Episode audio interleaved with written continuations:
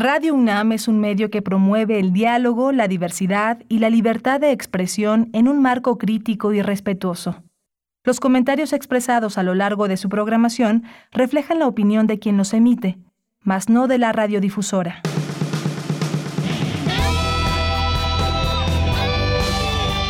Prisma RU. Relatamos al mundo.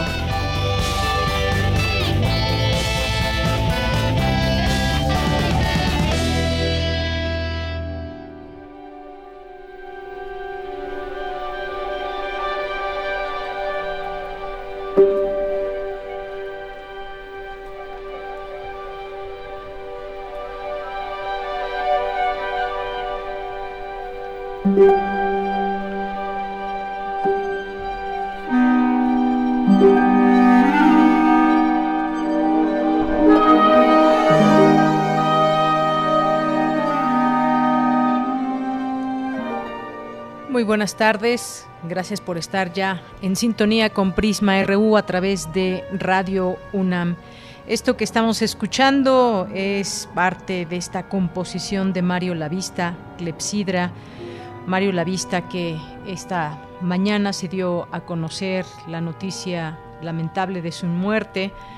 Artistas, intelectuales, distintas instituciones culturales han lamentado este deceso del reconocido compositor y Premio Nacional de Ciencias y Artes, Mario Lavista, a quien se le reconoce ser maestro de generaciones enteras en el Conservatorio Nacional de Música. El Instituto Nacional de Bellas Artes y Literatura, del cual depende el Conservatorio y la Secretaría de Cultura, pues han dado a conocer un homenaje que se le hará el día de hoy en el Palacio de las Bellas Artes a Mario Lavista. Y pues muchas cosas que decir, destacar muchas de estas composiciones, Natarayá, Cuadernos de Viaje, Canto del Alba, en fin, hay muchas composiciones que podemos identificar de Mario Lavista. Y pues en palabras de su amigo cercano y compañero del Colegio Nacional, Luis Fernando Lara, se refiere así a Mario, a Mario Lavista. Hay veces en que las palabras no alcanzan para expresar la pesadumbre. Perdemos a un gran músico mexicano y universal, a un miembro destacado del Colegio Nacional y a un amigo generoso, abierto, culto y siempre de buen humor. Como sabemos, Mario Lavista fue alumno de Rodolfo Halfer y de Carlos Chávez. Diría yo que él y Eduardo Mata fueron los más destacados de esa generación. Mata se dedicó a la dirección de orquesta y la vista a la composición. Ambos nos dejaron una huella generosa para el futuro, parte de las palabras de quien lo conociera muy de cerca, Luis Fernando Lara. Escuchemos un poco más de esta composición Clepsidra.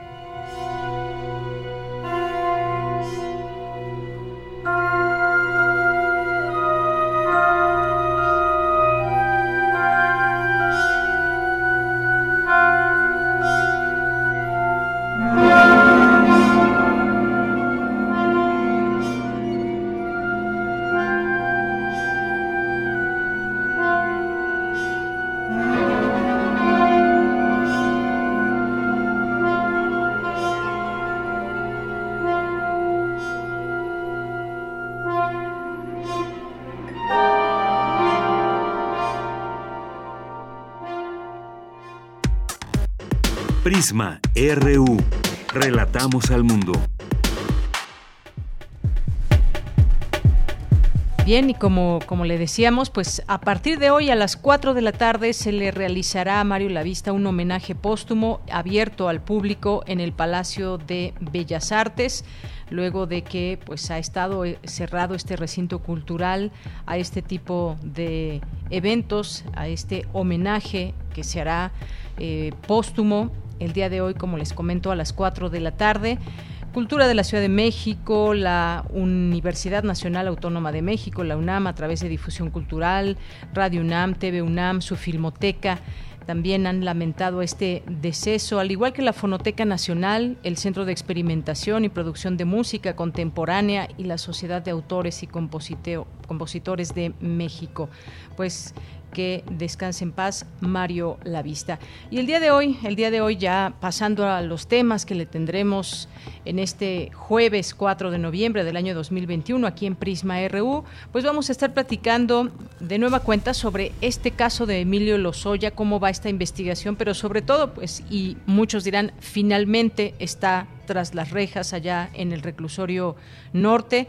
Hay varias cosas que comentar con respecto a cómo se ha llevado esta investigación, la parte legal, por supuesto, también ayer comentábamos también esta parte más enfocada al tema periodístico, cómo se han destacado también todas estas informaciones y las investigaciones que han dado cuenta y han revelado muchas situaciones en torno a Emilio Lozoya y este caso de corrupción que continúa en esa investigación. Para muchos lenta, una, una, investigación lenta, una investigación que pues ha dejado mucho que desear. Vamos a platicar en un momento más con Ricardo Alvarado, que es politólogo, maestro en Administración y Políticas Públicas del CIDE. Y vamos a platicar también de esta información ya al análisis, luego de haberse conocido esta noticia hace unos días de eh, este asesinato de 11 personas allá en Tangamandapio. Eh, seis de ellos que eran menores de edad. Vamos a platicar de este tema, la violencia en nuestro país, por qué continúan este tipo de eh, masacres, este tipo de ataques. Estas personas, hoy se sabe, pues nada tenían que ver con el crimen organizado. Hablaremos del tema con el doctor Javier Oliva, que es especialista en temas de seguridad nacional. Vamos a tener también en este jueves eh, una conversación con el doctor Horacio Ceruti, que es licenciado y maestro en filosofía por la Universidad Nacional de Cuyo, doctor en filosofía por la Universidad de Cuenca, y nos trae una publicación del CIALC cuando todo era posible entre los populismos clásicos y la escena contemporánea. Es uno es autor de este libro junto con Gustavo Ogarrio Vadillo y vamos a platicar con él sobre esta publicación reciente del CIALC. Eh, vamos a estar platicando con él en un momento más, en nuestra segunda hora, de parte del Centro de Investigaciones sobre América Latina y el Caribe. Hoy es jueves, jueves de cine con Cinemaedro. También tendremos las olas y sus reflujos con Cindy Pérez Ramírez. Vamos a platicar también, invitarles a la octava edición del Festival Stop Motion. Si no lo conocen, pues quédense con nosotros.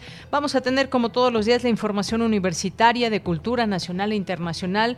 Así que, pues le invitamos a que se quede con nosotros en este estas frecuencias de Radio UNAM 860 de AM, 96.1 de FM. Saludos allá en cabina, mis compañeros Arturo González en los controles técnicos, Daniel Olivares en la producción, Denis Licea en la asistencia. Aquí en el micrófono les saluda con mucho gusto de Yanira Morán y desde aquí relatamos al mundo. Relatamos al mundo. Relatamos al mundo.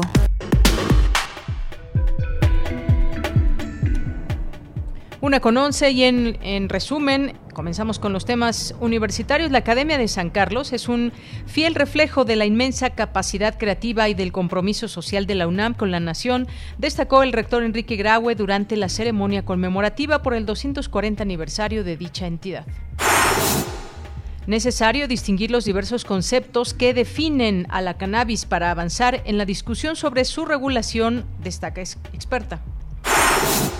Internet, espacio donde niños y adolescentes consumen más publicidad. En México, 50% de las niñas y niños de 6 a 11 años son usuarios de Internet.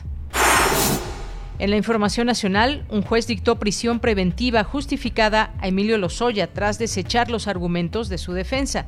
Esta mañana el presidente Andrés Manuel López Obrador rechazó estar detrás del encarcelamiento del exdirector de Pemex. Yo veo bien lo que está haciendo la Fiscalía y en este caso también es el Poder Judicial, porque es el Ministerio Público y el juez. El Ministerio Público tiene que ver con la Fiscalía, pero el juez es parte del Poder Judicial y son los que determinaron que se quedara ahí este, el señor Lozoya. Yo no doy instrucciones en ese sentido. Además, la Fiscalía es autónoma. Estoy hablando de la integridad del fiscal. Pero no solo es un asunto de dignidad y de principios. ¿Cómo le voy a pedir yo al fiscal que actúe de determinada forma? Él también, si es un hombre íntegro, imagínense la vergüenza para un presidente que un fiscal que es autónomo, autónomo le diga que no. Entonces yo no me expongo a esas cosas. Yo soy libre. No establezco relaciones de complicidad con nadie. No me gustan las componendas. Bien, pues justamente ayer platicábamos de este tema, si es o no autónoma la Fiscalía. Por lo pronto, pues lo que se deja ver. Vamos a seguirlo comentando el día de hoy. Pues ahí las palabras del presidente López Obrador ante esta situación, esta prisión preventiva a Emilio Lozoya y también algunas preguntas que quedan en torno, ¿por qué no se hizo esto desde un inicio bajo este argumento de posible fuga? Y en otra información, del 10 al 10 16 de noviembre tendrá lugar el Buen Fin 2021. Se esperan ventas por 240 mil millones de pesos. El doctor César Armando Salazar, del Instituto de Investigaciones Económicas, recomienda tener cuidado y comprar, comprar lo que realmente se necesite. Esta mañana se registró un incendio en una de las naves del mercado de Sonora en la alcaldía Venustiano Carranza. Y en la información internacional, la Organización Mundial de la Salud informó que las personas pueden vacunarse contra el COVID y la influenza estacional al mismo tiempo, sin que la eficacia de las vacunas se vea comprometida. La Corte Penal Internacional abrirá una investigación formal contra Venezuela por posibles crímenes de lesa humanidad durante la represión de manifestaciones antigobierno en 2017. Hoy en la UNAM, ¿qué hacer y a dónde ir? Te recomendamos la serie Al compás de la letra, revista radiofónica literaria, cuyo objetivo es fomentar la lectura e incentivar la imaginación. Cada emisión se construye a partir de una palabra que nos conduce por textos, poemas y personajes alusivos a dicho concepto. El poeta invitado en cada emisión elige su propia palabra, que se convierte en una ruta que nos permite descubrir diferentes posibilidades creativas. Hoy, el término maquinaria guía la ruta de la palabra y el invitado será el escritor Emanuel Vizcaya. La serie Al compás de la letra se transmite todos los jueves a las 18 horas por nuestras frecuencias 96.1 de FM, 860 de AM y en línea www.radio.unam.mx. ¿Sabías que la celebración del Día de Muertos es considerada Patrimonio Intangible de la Humanidad por la UNESCO desde el año 2003? Cultura UNAM te invita a descubrir todo lo que representa esta celebración para la sociedad mexicana en la nueva entrega de la serie Sin Conservadores, donde podrás conocer además el origen de los rituales del Día de Muertos como las ofrendas. Este material se encuentra disponible en el canal de YouTube de Cultura UNAM.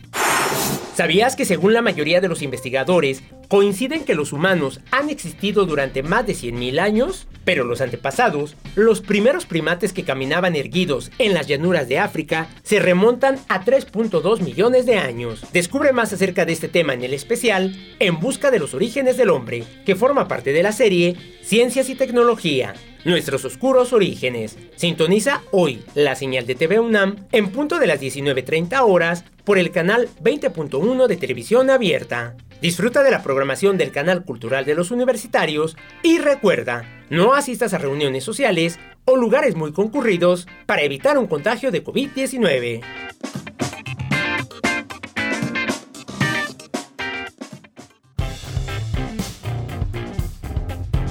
Campus RU. Bien, pues nos vamos a nuestro campus universitario de este jueves con mi compañera Virginia Sánchez. El rector Enrique Graue encabezó la ceremonia conmemorativa por el 240 aniversario de la Academia de San Carlos. Vicky, ya estás en la línea telefónica. Buenas tardes, adelante. Hola, ¿qué tal? Ella muy buenas tardes a ti y al auditorio de Prisma RU. La presencia en la antigua Academia de San Carlos de grandes figuras como Manuel Tolzá, Antonio Rivas Mercado, Clemente Orozco, Diego Rivera y muchos más, que estuvieron y crearon en distintos momentos la vanguardia de los movimientos que consolidaron nuestra identidad nacional, son el reflejo del compromiso social de la UNAM con la nación y de la inmensa capacidad creativa que resguarda saberes y difunde el arte. Solo destacó el rector Enrique Graue durante la ceremonia conmemorativa por el 240 aniversario de esta entidad. Escuchemos. Porque así ha sido siempre en la universidad. Nuestra casa de estudios es un semillero de ideas libertarias, de pensamientos críticos e independientes, de un compromiso social a toda prueba con nuestra nación y con una inmensa capacidad creativa. Y la Universidad Nacional Autónoma de México y sus facultades de artes y diseño y de arquitectura, herederas inmediatas de la Academia de San Carlos, son un fiel reflejo de lo anterior y resguardan orgullosamente este patrimonio nacional, abierto a todas las corrientes artísticas de pensamiento, políticas por supuesto, resguardando saberes, investigando y difundiendo las mejores expresiones artísticas. Asimismo, resaltó, la comunidad de la Academia de San Carlos son el vínculo entre el arte y los altos valores que nos definen como seres humanos, como institución y como país, motivo de orgullo y satisfacción para nuestra universidad. Por su parte, José de Santiago Silva, profesor emérito de la Facultad de Artes y Diseño, enfatizó el compromiso de la Academia de San Carlos para enseñar a ser útil y colaborar en la construcción de una mejor sociedad, más rica espiritualmente y más justa.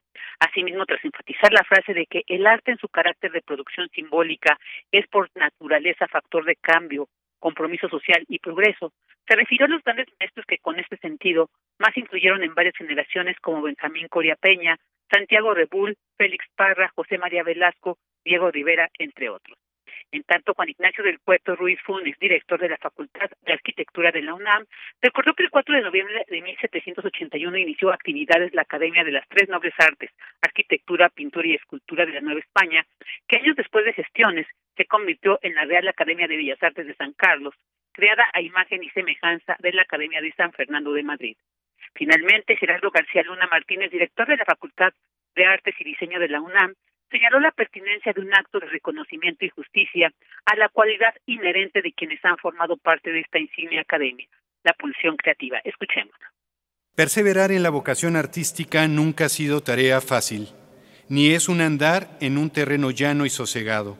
Más bien, siempre es una cruzada que parte de la necesidad de la expresión personal y recorre los caminos físicos de la formalización y la técnica. Un arduo peregrinar a través de los suelos fangosos de la apreciación estética y la subjetiva sensibilidad. Esa sinuosa deriva requiere del acompañamiento por parte de un guía amoroso, de una especie de Virgilio que ilumine a todo aquel que ha decidido ser un ente creador y en su ejemplo lo eleve a su más consumada versión de sí mismo y de su obra. En esta ceremonia también participó Mariana Acevedo Erdman, consejera técnica alumna de la Facultad de Artes y Diseño de la UNAM, quien resaltó que se celebran 240 años de tradición y de aprendizajes que les han llevado a evolucionar la forma de hacer arte y de seguir produciendo un pensamiento crítico y autocrítico para progresar como individuos en una sociedad y como institución. De ella, pues este es el reporte sobre esta ceremonia conmemorativa por el 240 aniversario de la Academia de San Carlos. Vicky, muchísimas gracias por la información y muy buenas tardes. Buenas tardes. Hasta luego. Y nos vamos ahora con mi compañera Dulce García. Experta pone a discusión los conceptos que definen a la cannabis. ¿Qué tal, Dulce? Buenas tardes. Adelante. Así es, Deyanira. Muy buenas tardes a ti al auditorio de Prisma RU. Deyanira, para hablar sobre la legalización de la marihuana es necesario primero definir a qué nos referimos específicamente con cada uno de los conceptos que se relacionan con esta planta tales como pueden ser de Yanira el de cannabis, el de cáñamo o el de marihuana como tal.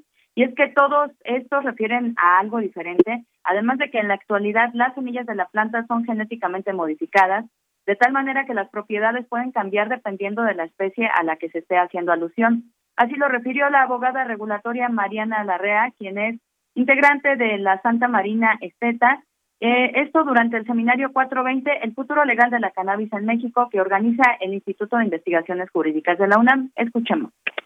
La palabra cannabis es el término científico del el género de la familia de la planta de las cannabáceas tanto de la cannabis que conocemos para consumo personal como del cáñamo, por ejemplo, que es una subespecie de la cannabis sativa, como de todo lo que tiene que ver con la familia de la planta. Y cuando hablamos de cáñamo, son especies completamente distintas. Ahorita con tanta tecnología, incluso ya las semillas son genéticamente modificadas y ya incluso es muy difícil conseguir una cepa que sea 100% natural. Entonces, es bien importante entender que no que no todo lo cuando hablamos de cannabis es hablar de droga. Y bueno, la experta añadió que es necesario saber distinguir estos términos, pues la cannabis pronto será material de trabajo de todas las áreas del derecho. Escuchamos por qué.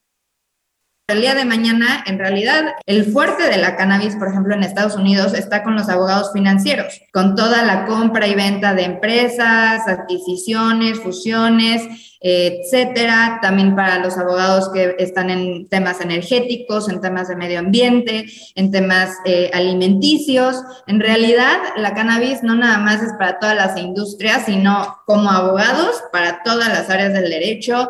Muchas veces me hacen preguntas eh, de temas laborales como, oye, eh, ¿tú crees que el día de mañana la ley federal del trabajo se regule para temas de cannabis, consumo, etcétera? Entonces, va a ser un tema que el día de mañana va a darnos, en verdad, a todos los abogados mucho que analizar, mucho que discutir. Y bueno, Deyanira, la experta insistió en que al hablar de cannabis se tienen que tomar en cuenta al menos tres ámbitos de esta planta. Por una parte, el consumo lúdico recreativo, también el consumo industrial y por la otra, el consumo medicinal y de desarrollo científico. Esta es la información. Dulce, muchísimas gracias. Buenas tardes. Gracias a ti, muy buenas tardes. Hasta luego. Nos vamos ahora con mi compañera Cristina Godínez. La meta para el buen fin 2021 es tener ventas por 240 mil millones de pesos. Vamos a escuchar esta información. Adelante, Cristina. Hola, ¿qué tal, Deyanira? Un saludo para ti y para el auditorio de Prisma RU. En nuestro país este año el buen fin será del miércoles 10 de noviembre al martes 16 de noviembre. En estos días será intensa la publicidad con ofertas y pagos a meses sin intereses. Sin embargo, hay que tener cuidado y comprar lo que realmente se necesita para evitar problemas a futuro, recomendó César Armando Salazar López del Instituto de Investigaciones Económicas de la UNAM. Al participar en la conferencia El buen fin, tiempo de darnos un gustito o ahorrar para lo que viene, el académico habló de lo que se espera obtener por ventas. Para este buen fin, en el 2021, la meta esperada de ventas son 240 mil millones de pesos. El, año pasado fueron 239 mil millones de pesos. El buen fin en el 2019 había eh, dado ventas por 118 mil millones de pesos. O sea, es un incremento eh, muy significativo Salazar López reconoció que alcanzar dicha meta será complicado, ya que significaría tener un monto de ventas diario de 34 mil millones de pesos. Además, en estos momentos de incertidumbre económica, el consumidor debe tener claro que si va a comprar algún producto, lo debe hacer porque realmente lo necesita y tendrá dinero suficiente para pagarlo si lo adquiere a crédito, por lo que si es posible esperar, hay que hacerlo, sugirió el también especialista en crecimiento económico. Deyanira, este es mi reporte. Buenas tardes. Muchas gracias, Cristina Godínez. Buenas tardes. Prisma RU. Relatamos al mundo. Queremos escuchar tu voz. Nuestro teléfono en cabina es 55 36 43 39. Bien, continuamos. Continuamos, son las 13 horas con 26 minutos. Vamos a platicar de lo que ha sucedido hasta el momento en el caso de Emilio Lozoya, que se quedó en el reclusorio norte porque un juez le dictó prisión preventiva. Este juez del Centro de Justicia Federal del reclusorio norte, pues ya ordenó ese encarcelamiento por el caso de Brecht, medida que será, o como vimos, fue inmediata en este sentido, pues quedan aún estas preguntas. Una de ellas quizás sea, pues, por qué hasta ahora se hace esta eh, prisión preventiva. En el caso de esta investigación que se sigue por el caso de Odebrecht, eh, este miércoles la decisión del juez pues se fue a petición de la Fiscalía General de la República que pidió revisar la medida cautelar de libertad condicionada en la que se encontraba Lozoya desde julio del año pasado cuando llegó a México extraditado de España. Y parecería que esta cuestión mediática de que recientemente se le vio en un restaurante hubiera acelerado las cosas. No, no lo podemos asegurar, simplemente es una especulación de qué pudo haber sucedido en ese tiempo para que se hiciera este caso. Lo que queremos, lo que queremos es dar seguimiento a todos los temas eh, con respecto a la ley. ¿Qué es lo que debe suceder eh, con respecto a lo que ya estipulan las leyes, no a cuestión de interpretaciones por parte de la opinión pública, ni mucho menos. Así que, pues hemos invitado hoy a Ricardo Alvarado, que es politólogo y maestro en Administración y Políticas Públicas del CIDE, quien ya se encuentra en la línea telefónica. ¿Qué tal, maestro? Bienvenido, muy buenas tardes. Hola, Deyanira, qué gusto estar contigo y con tu auditorio. Igualmente, maestro, pues cómo, cómo, cómo ha visto esta eh, situación que tuvo lugar el día de ayer en el reclusorio norte, algo que pues se esperaba, pero quizás no era del todo seguro que le dictaran prisión preventiva a Emilio Lozoya y esta investigación que pues quizás podría decirse va un poco lenta. ¿Cuál es su punto de vista? ¿Qué es lo que ha observado de este caso? Mira, creo que lo primero que hay que decir es que sí fue sorpresivo lo de ayer. No, ayer eh, lo que estaba programado era una audiencia, podríamos decir, de rutina eh, adicional, eh, en el que la defensa de Emilio Lozoya pedía extender 30 días más el plazo que tenían para presentar pruebas de las acusaciones que hizo hace poco menos de año y medio contra muchísimos funcionarios de, de gobiernos anteriores. Eh, sin embargo, la, Fiscalía, junto con la Unidad de Inteligencia Financiera y Pemex, eh, tomaron la decisión de solicitarle al juez un cambio de la medida cautelar. Medidas cautelares es lo que impone un juez de control cuando una persona es acusada de cometer algún delito para que esta persona pueda ser sometida al proceso judicial, es decir, para que pueda enfrentar eh, las acusaciones que tiene en su contra la medida cautelar que tenía Emilio Lozoya era la de tener un aparato identificador en su tobillo, una tobillera, eh, que le permitía a la fiscalía conocer y al, a, las autoridades de al juez de control, pues conocer en todo momento eh, la ubicación de Emilio Lozoya. El cambio fue por la prisión preventiva, es decir, por eh, mandar a prisión a Emilio Lozoya durante el proceso en tanto es encontrado culpable o inocente. Esa es, digamos, lo que, la parte técnica en la que estamos. Eh, yo creo que es bastante eh, claro decir que eh, el momento político de lo que, o sea, digamos, la, la, explicación política de este evento es que eh, estas imágenes de Emilio Lozoya en un lujoso restaurante de la Ciudad de México cambiaron la actitud, de, eh, la posición en la que estaban las autoridades eh, con respecto a Emilio Lozoya. ¿No? Y eso llevó a cambiar esta medida cautelar para poder eh, echar por un lado para atrás esta la, la idea del testigo protegido, el testigo colaborador, eh, y la de mm, darle prisión preventiva a Emilio Lozoya. Efectivamente. Y bueno, pues cuáles, digamos, son las expectativas en este en este caso con respecto a las pruebas, porque también hay un plazo de 30 días para que Emilio Lozoya presente otras pruebas de sus dichos, de sus señalamientos, acusaciones a personas. Aquí pues está tratando también de seguir esa ruta del eh, dinero y cómo se dio este caso de corrupción, quiénes fueron los involucrados.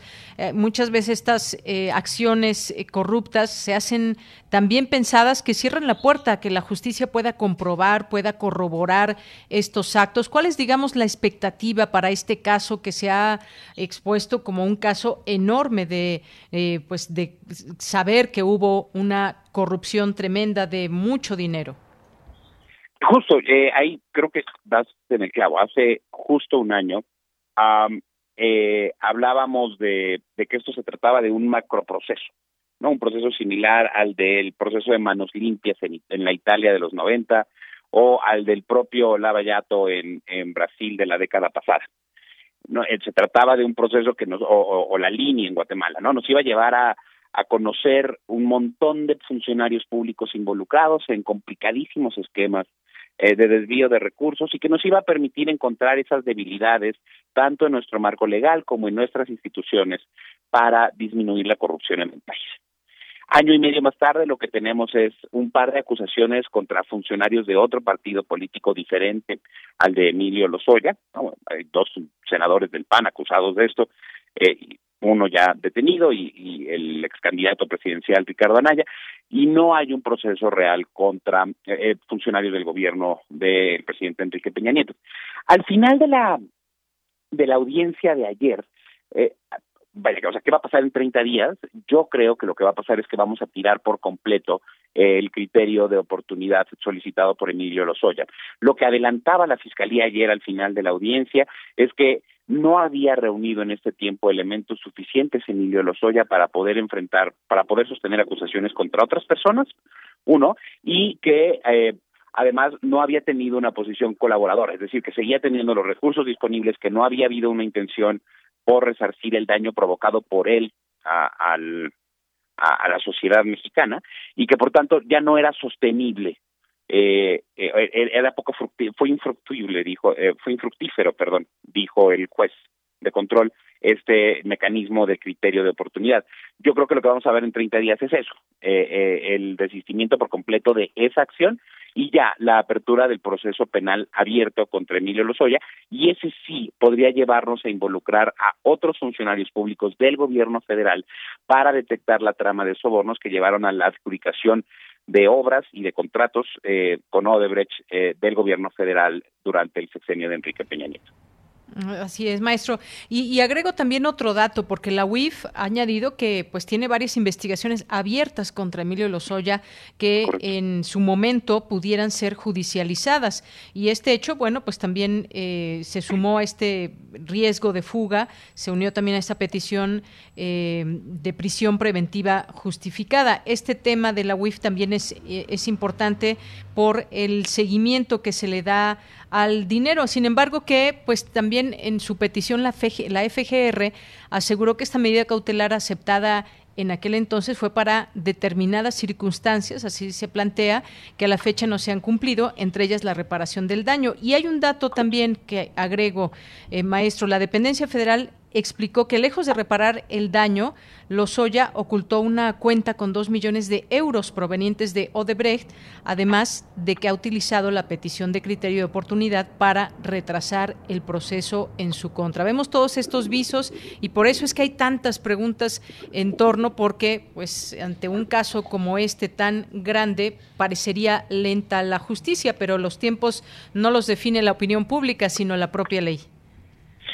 Sí, ahora ahí es importante decir, eh, o sí se trata de un tropiezo por parte de la fiscalía. Creo que eso es, eh, no hay manera de darle la vuelta a eso.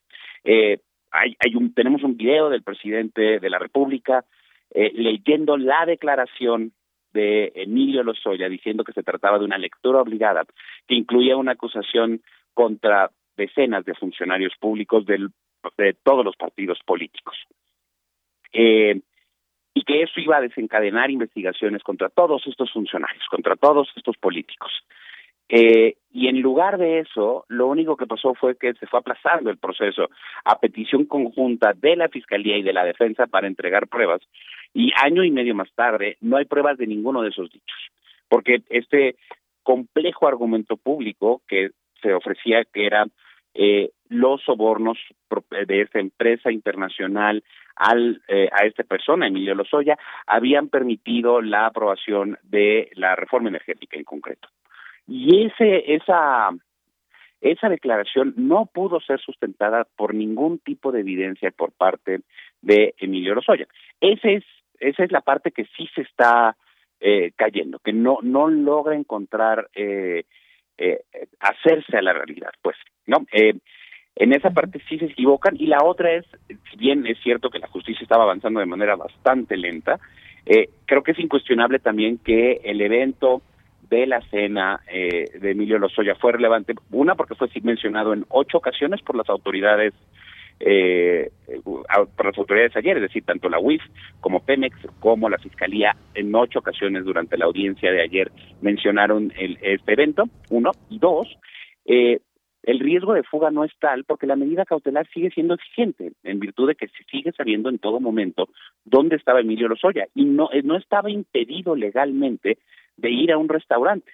Digamos, lo que pasó fue que se tiene una imagen eh, que generó un escándalo en la opinión pública y que puso en descubierto un trato, en principio, se percibe como diferenciado contra casos similares como el de Rosario Robles. Eh, y eso fue lo que cambió la actitud de las autoridades ayer en la audiencia. Eh, no creo que ahí a lo, que tenemos que concluir es no se ha hecho justicia aún, seguimos resolviendo las cosas con cárceles y eso no es suficiente en materia de corrupción, porque como decías tú, Yanira, justo lo que queremos es conocer el entramado, conocer cómo doblaron las reglas, cómo rompieron los mecanismos, a quién afectaron y cuánto se llevaron, para poder reconstruir ese entramado institucional y evitar que suceda en el futuro es eso justamente también evitar este tipo de situaciones para un futuro en cómo pues se llevan estos casos. Ahora con esto con esta pregunta termino, eh, maestro. Eh, se habla de una influencia del presidente Andrés Manuel López Obrador en este viraje que da la Fiscalía General de la República en el caso Lozoya. Algunas voces coinciden en ello. ¿Usted qué, eh, qué opina sobre este punto en específico? Hoy por la mañana el presidente pues dice, se sacude todas esas especulaciones, dice no es verdad que yo haya tenido alguna influencia con la Fiscalía. ¿Cuál es su punto de vista sobre este punto? Mira, me, gracias por, por esa eh, eh, pedazo de información. Justo creo que es importante señalar que el presidente ha negado, hoy en la mañana negó rotundamente que eso pasara. Eh, y sin embargo, lo que vemos es una tendencia en la que el presidente en sus conferencias matutinas dice, estaría buenísimo que la fiscalía diera a conocer este pedazo de información y en un par de horas la fiscalía eh, cumple la solicitud del presidente. ¿no? eh, es bastante claro, si no que hay subordinación, que, creo que hay elementos claros, o sea, entiendo la postura de quienes así lo argumentan, eh, sí es claro que están alineados ambos comportamientos, ¿no? Que, que la intención del presidente es normalmente la intención eh, del fiscal. Eh, y lo cierto es que este evento puso en entredicho tanto la posición del fiscal, que hay que decir estaba en un momento mediáticamente delicado, con, con, con severas acusaciones de un de, un manejo parcial de esa oficina. Eh, este y que también dan eh, afectan de alguna manera el discurso político del actual gobierno federal en el sentido de que son eh, activamente combatientes de la corrupción del pasado no eh, cuando pues justo pues se trata Emilio Lozoya de un funcionario de alto nivel que ha declarado y reconocido que recibió sobornos de una empresa internacional para el otorgamiento de contratos y que sin embargo no estaba eh, sometido a un proceso judicial que estuviera avanzando. ¿no? Entonces, pues sí, sí afecta a la, a, la, a la imagen de ambas instituciones y esta decisión un poco las beneficia. Ahora, aquí creo que es importante, de, eh, de si me permites el énfasis, justo la prisión no, no va a resolverlo. ¿No? meter a, Emilio Lozoya nos tiene en el mismo punto que nos tiene la estafa maestra con Rosario Robles, que justicia no se ha hecho, solo tenemos a alguien guardado en la cárcel. Eh, y, guardar gente en la cárcel no resuelve los problemas de justicia en nuestro país y no va a resolver tampoco la corrupción. Eh, es, ese es eh, el último de los pasos, la menor de nuestras preocupaciones. lo importante es conocer a la red, tener acceso a los mecanismos que, que tuvieron de desvío y, tener acceso a los recursos eh, que se llevaron. Esas son las tres piezas clave de una investigación realmente eh, satisfactoria o fructífera eh, para acabar de verdad con la corrupción en nuestro país. Efectivamente. Y bueno, ya que usted toca este tema de, Rosario Robles y la estafa maestra, que también seguimos en esa espera, en esa investigación, que pues también una, eh, una cantidad tremenda de dinero, miles de millones de, pesos, y en, en, un momento en donde también eh, pues no podemos a veces separar lo que está haciendo la justicia de los temas políticos, porque como usted menciona, pues parecería cierta alineación de cuando el presidente da una declaración a la reacción que se pueda tener, como por ejemplo el caso de eh, la fiscalía en el caso de Emilio Lozoya. Y pues también cuando fue una audiencia, quizás esto no se esperaba, decía usted al principio, de que se quedara en prisión, pues lo mismo, lo mismo pensó en su momento Rosario Robles cuando fue en aquella audiencia y finalmente desde ese día hasta la fecha no ha salido de Santa Marta. Pues dos casos ahí que por esas, digamos, cuestiones nos vienen a la mente esa parte como pues comparar por qué pasó esto en el caso de Emilio Lozoya, por qué pasa esto en el caso de Rosario Robles, pero aquí como usted decía lo importante es que realmente se recupere o se sepa finalmente dónde quedó el dinero derivado de esa corrupción. Pues gracias, maestro. No sé si quiera terminar con algo, con algo más. Sí, yo eh, creo que es válida la reflexión de, si bien se trató pues de una reacción mediática, lo que es innegable es que el periodismo eh, y el interés ciudadano presionando en estos temas llevan a la reacción, al cambio de actitudes de las autoridades. Eso, eso pasó con este caso ayer. Eh, y esa es una buena noticia. No, tal vez no es suficiente, no es todo lo que queremos y nos faltan muchas cosas, eh, pero sí es eh, importante reconocer en nosotros, en nosotras, el poder que tenemos para hacer que nuestras autoridades eh, realmente hagan lo que tienen que hacer. Y ese poder tenemos que seguirlo ejerciendo desde el periodismo, desde la sociedad civil organizada y desde la ciudadanía. No, creo que creo que esa es la, buena noticia que nos podemos llevar para nosotros, para nosotras, eh, de lo que pasó ayer. Muy bien, pues maestro, muchas gracias por estar con nosotros aquí en este espacio de Prisma RU de Radio UNAM. Agradecemos este análisis que nos da sobre el caso de Emilio Lozoya. Muchas gracias. A, ustedes, que tengan un excelente día. Igualmente, hasta luego. Fue Ricardo Alvarado, politólogo y maestro en Administración y Políticas Públicas del CIDE. Prisma RU. Relatamos al mundo.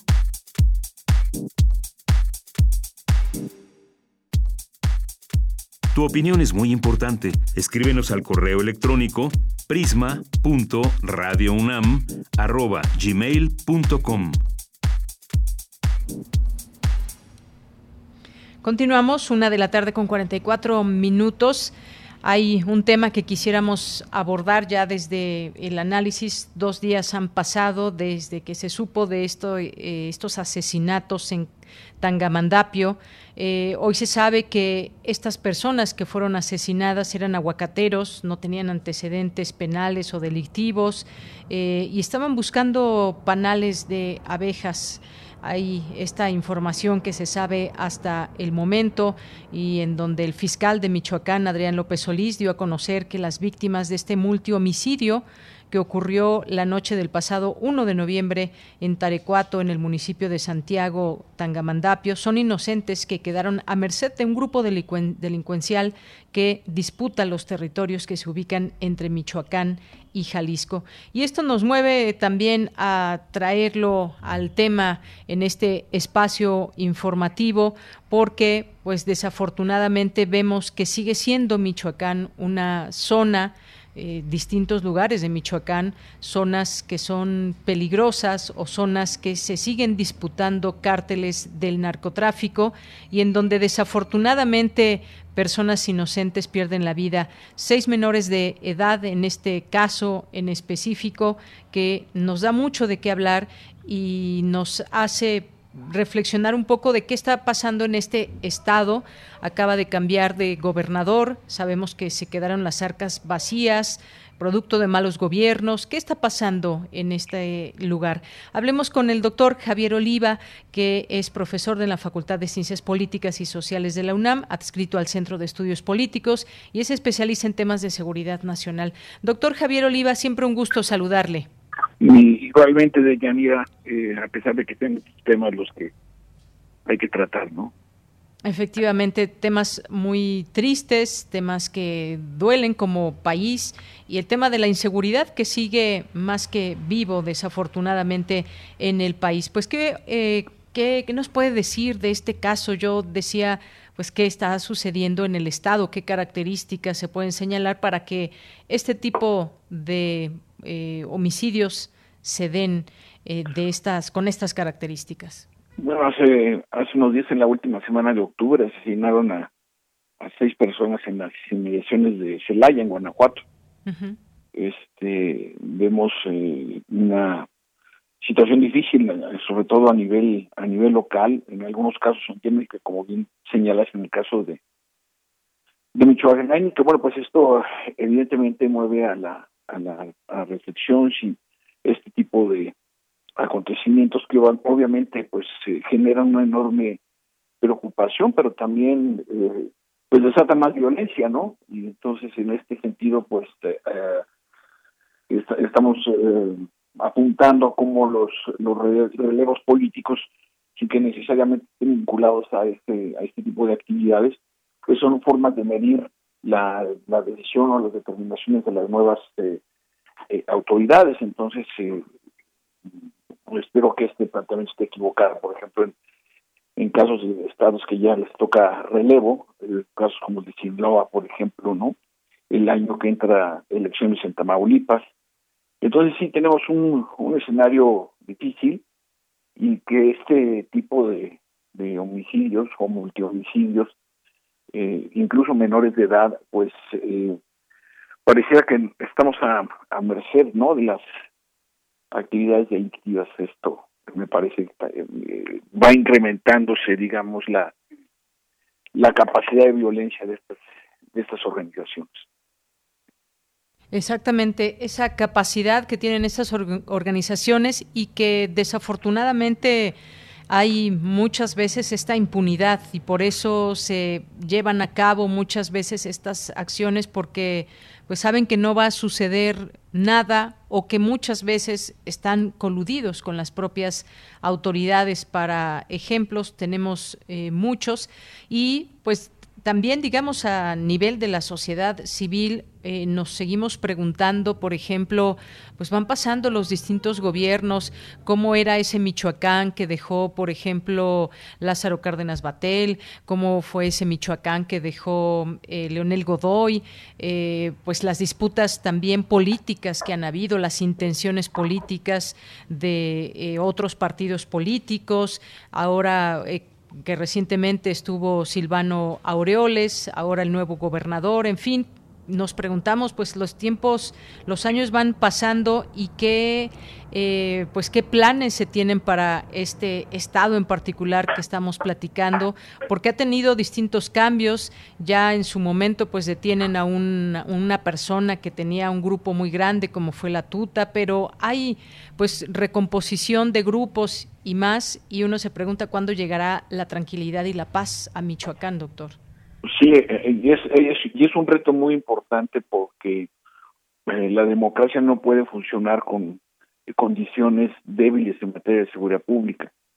Es decir, es una de las principales responsabilidades de las autoridades atender este problema e impedir que crezca, ¿no?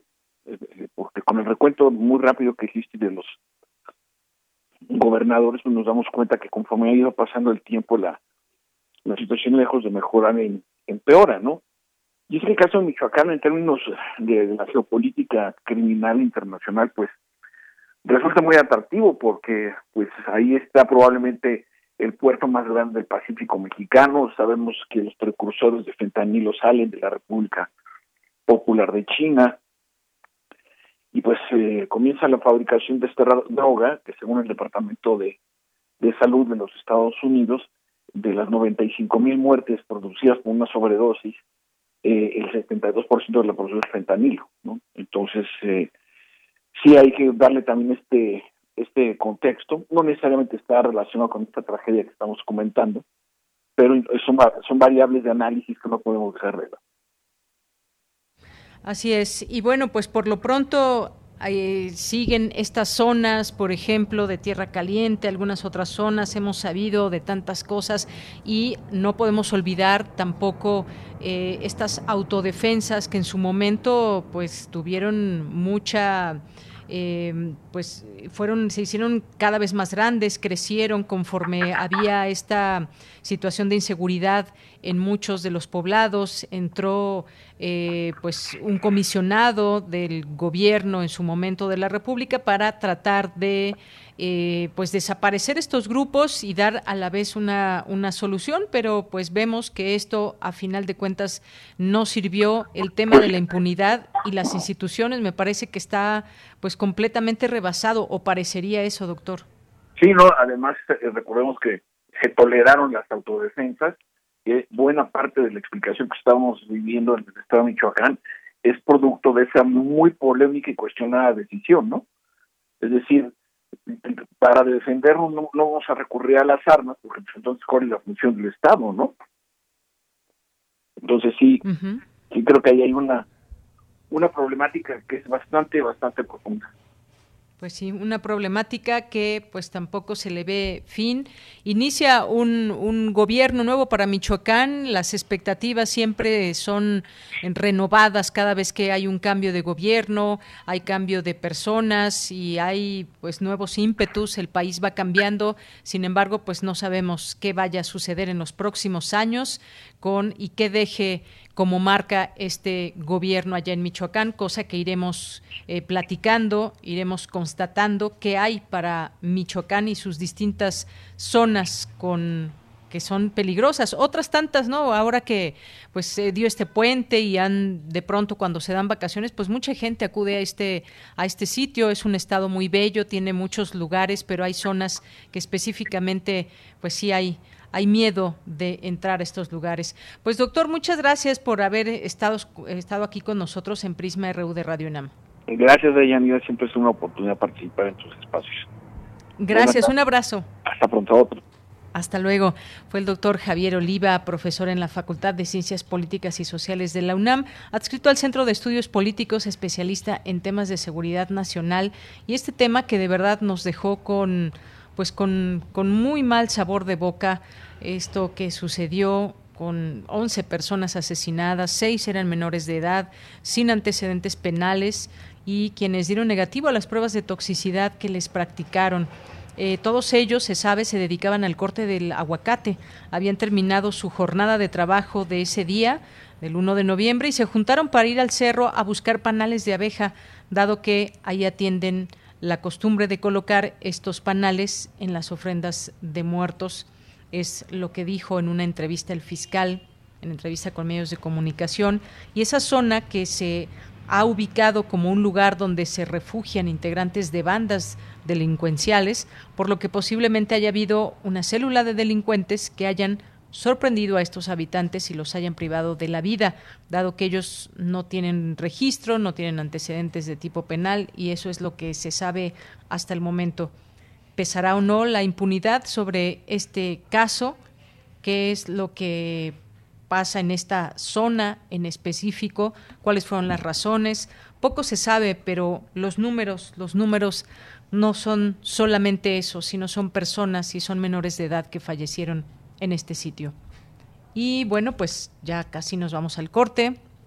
Nos falta nos faltan algunos minutos y pues vamos a vamos a escuchar un poco de música, danza de las bailarinas, que pues es parte, estábamos comentando al inicio de este espacio de la muerte de Mario Lavista y todo lo que se puede decir al respecto de este compositor en su momento y hasta el día de ayer y todo cómo se le recuerda eh, todas estas eh, composiciones que deja un grande de conocedor de la música y pues hoy hoy un homenaje en Bellas Artes a partir de las 4 de la tarde. Con esta música de él nos vamos, Danza de las Bailarinas. Con esta música nos vamos al corte. Y bueno, pues mm, ahorita que escuchemos la música, con eso nos vamos a ir al corte. Por lo pronto, pues les anuncio, quédese con nosotros. Recuerden en escribirnos en nuestras redes sociales, en arroba Prisma RU en Twitter, Prisma RU en Facebook. En nuestra segunda hora, no se vaya, ya casi nos vamos al corte, pero vamos a tener todavía información, información. Esta es la danza de las bailarinas de Degas, efectivamente, Dulce Wet que nos está escuchando también por ahí. Bueno, con esto nos vamos al corte y regresamos a la segunda hora de Prisma RU.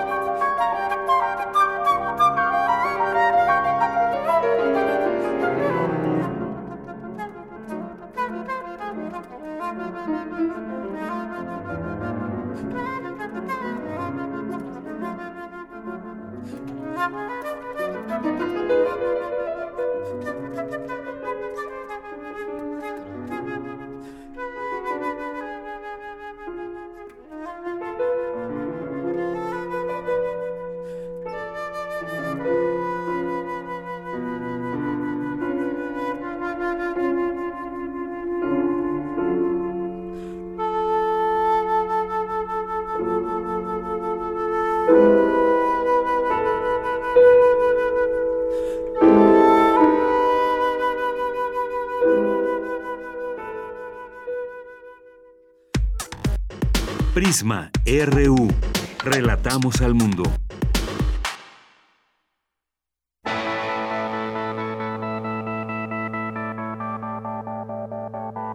La imaginación al poder.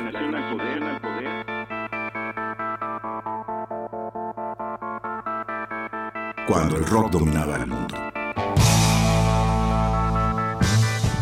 Todos los viernes a las 18.45 horas por esta estación. 96.1 TFM. Radio UNAM, Experiencia Sonora. Es muy tedioso hacer siempre lo mismo. No dejes que el aburrimiento apague tu imaginación. Escucha Escaparate 961 con los eventos culturales del momento. Viernes a las 15:15 horas por Radio UNAM. Entretenimiento y cultura. Radio UNAM. Experiencia sonora. Habla Cecilia Patrón y Marco Cortés. El mundo está viviendo una verdadera evolución energética. Pero aquí en México, Morena quiere tener el control de todo. Ahora quiere estatizar y monopolizar la generación de energía. Seguirán ahuyentando la inversión privada y provocarán aún más pérdidas de empleo. Acción Nacional le dice no al monopolio de Morena. Pensemos en el futuro de nuestras hijas e hijos. Defendemos un México con energías limpias, renovables y menos costosas. En Acción Nacional, estamos unidos por un México mejor. PAN. Vamos a tomar las ondas con la misma energía con que tomamos las calles. Vamos a desmontar los armarios. Vamos a deconstruir el patriarcado. Y sí, lo vamos a tumbar. Violeta y oro. Todas las voces. Violeta y oro. Todos los domingos a las 11 de la mañana por Radio UNAM. Radio UNAM. Experiencia sonora.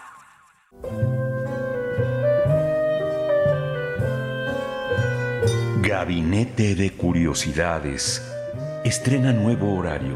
Todos los sábados a las 5.30 de la tarde por el 96.1 de FM o en radio.unam.mx. Y explora con Frida Rebontulet y sus almas hertzianas las sonoridades extrañas, antiguas o poco conocidas que las sombras del tiempo nos han dejado.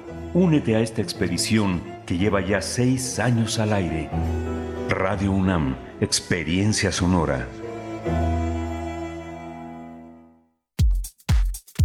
Tu opinión es muy importante. Escríbenos al correo electrónico prisma.radiounam@gmail.com.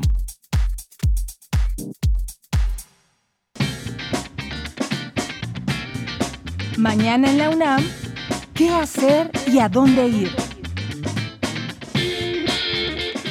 Aún puedes disfrutar de las actividades de la Mega Ofrenda UNAM 2021, como charlas, exposiciones virtuales, obras de teatro y conciertos en línea, entre otros eventos. La programación completa de la Mega Ofrenda UNAM 2021 la puedes consultar en el sitio oficial megaofrenda.unam.mx. Todos los viernes tienes una cita con la serie La Ciencia que Somos, coproducción de Radio UNAM con las direcciones generales de divulgación de la ciencia y de las humanidades de nuestra máxima casa de estudios. En esta revista semanal se presentan entrevistas, mesas redondas, cápsulas y enlaces en vivo en México e Iberoamérica con el testimonio y análisis de los personajes que hacen la ciencia y la tecnología de la región. Mañana, viernes 5 de noviembre, entre sus secciones el programa ofrece el reporte semanal de la Agencia de Noticias Iberoamericana para la difusión de la ciencia y la tecnología y la colaboración de la Red Mexicana de Periodistas de Ciencia. En la sección principal se entrevistará a académicos del Instituto de Investigaciones Antropológicas de la UNAM, organizadores de la exposición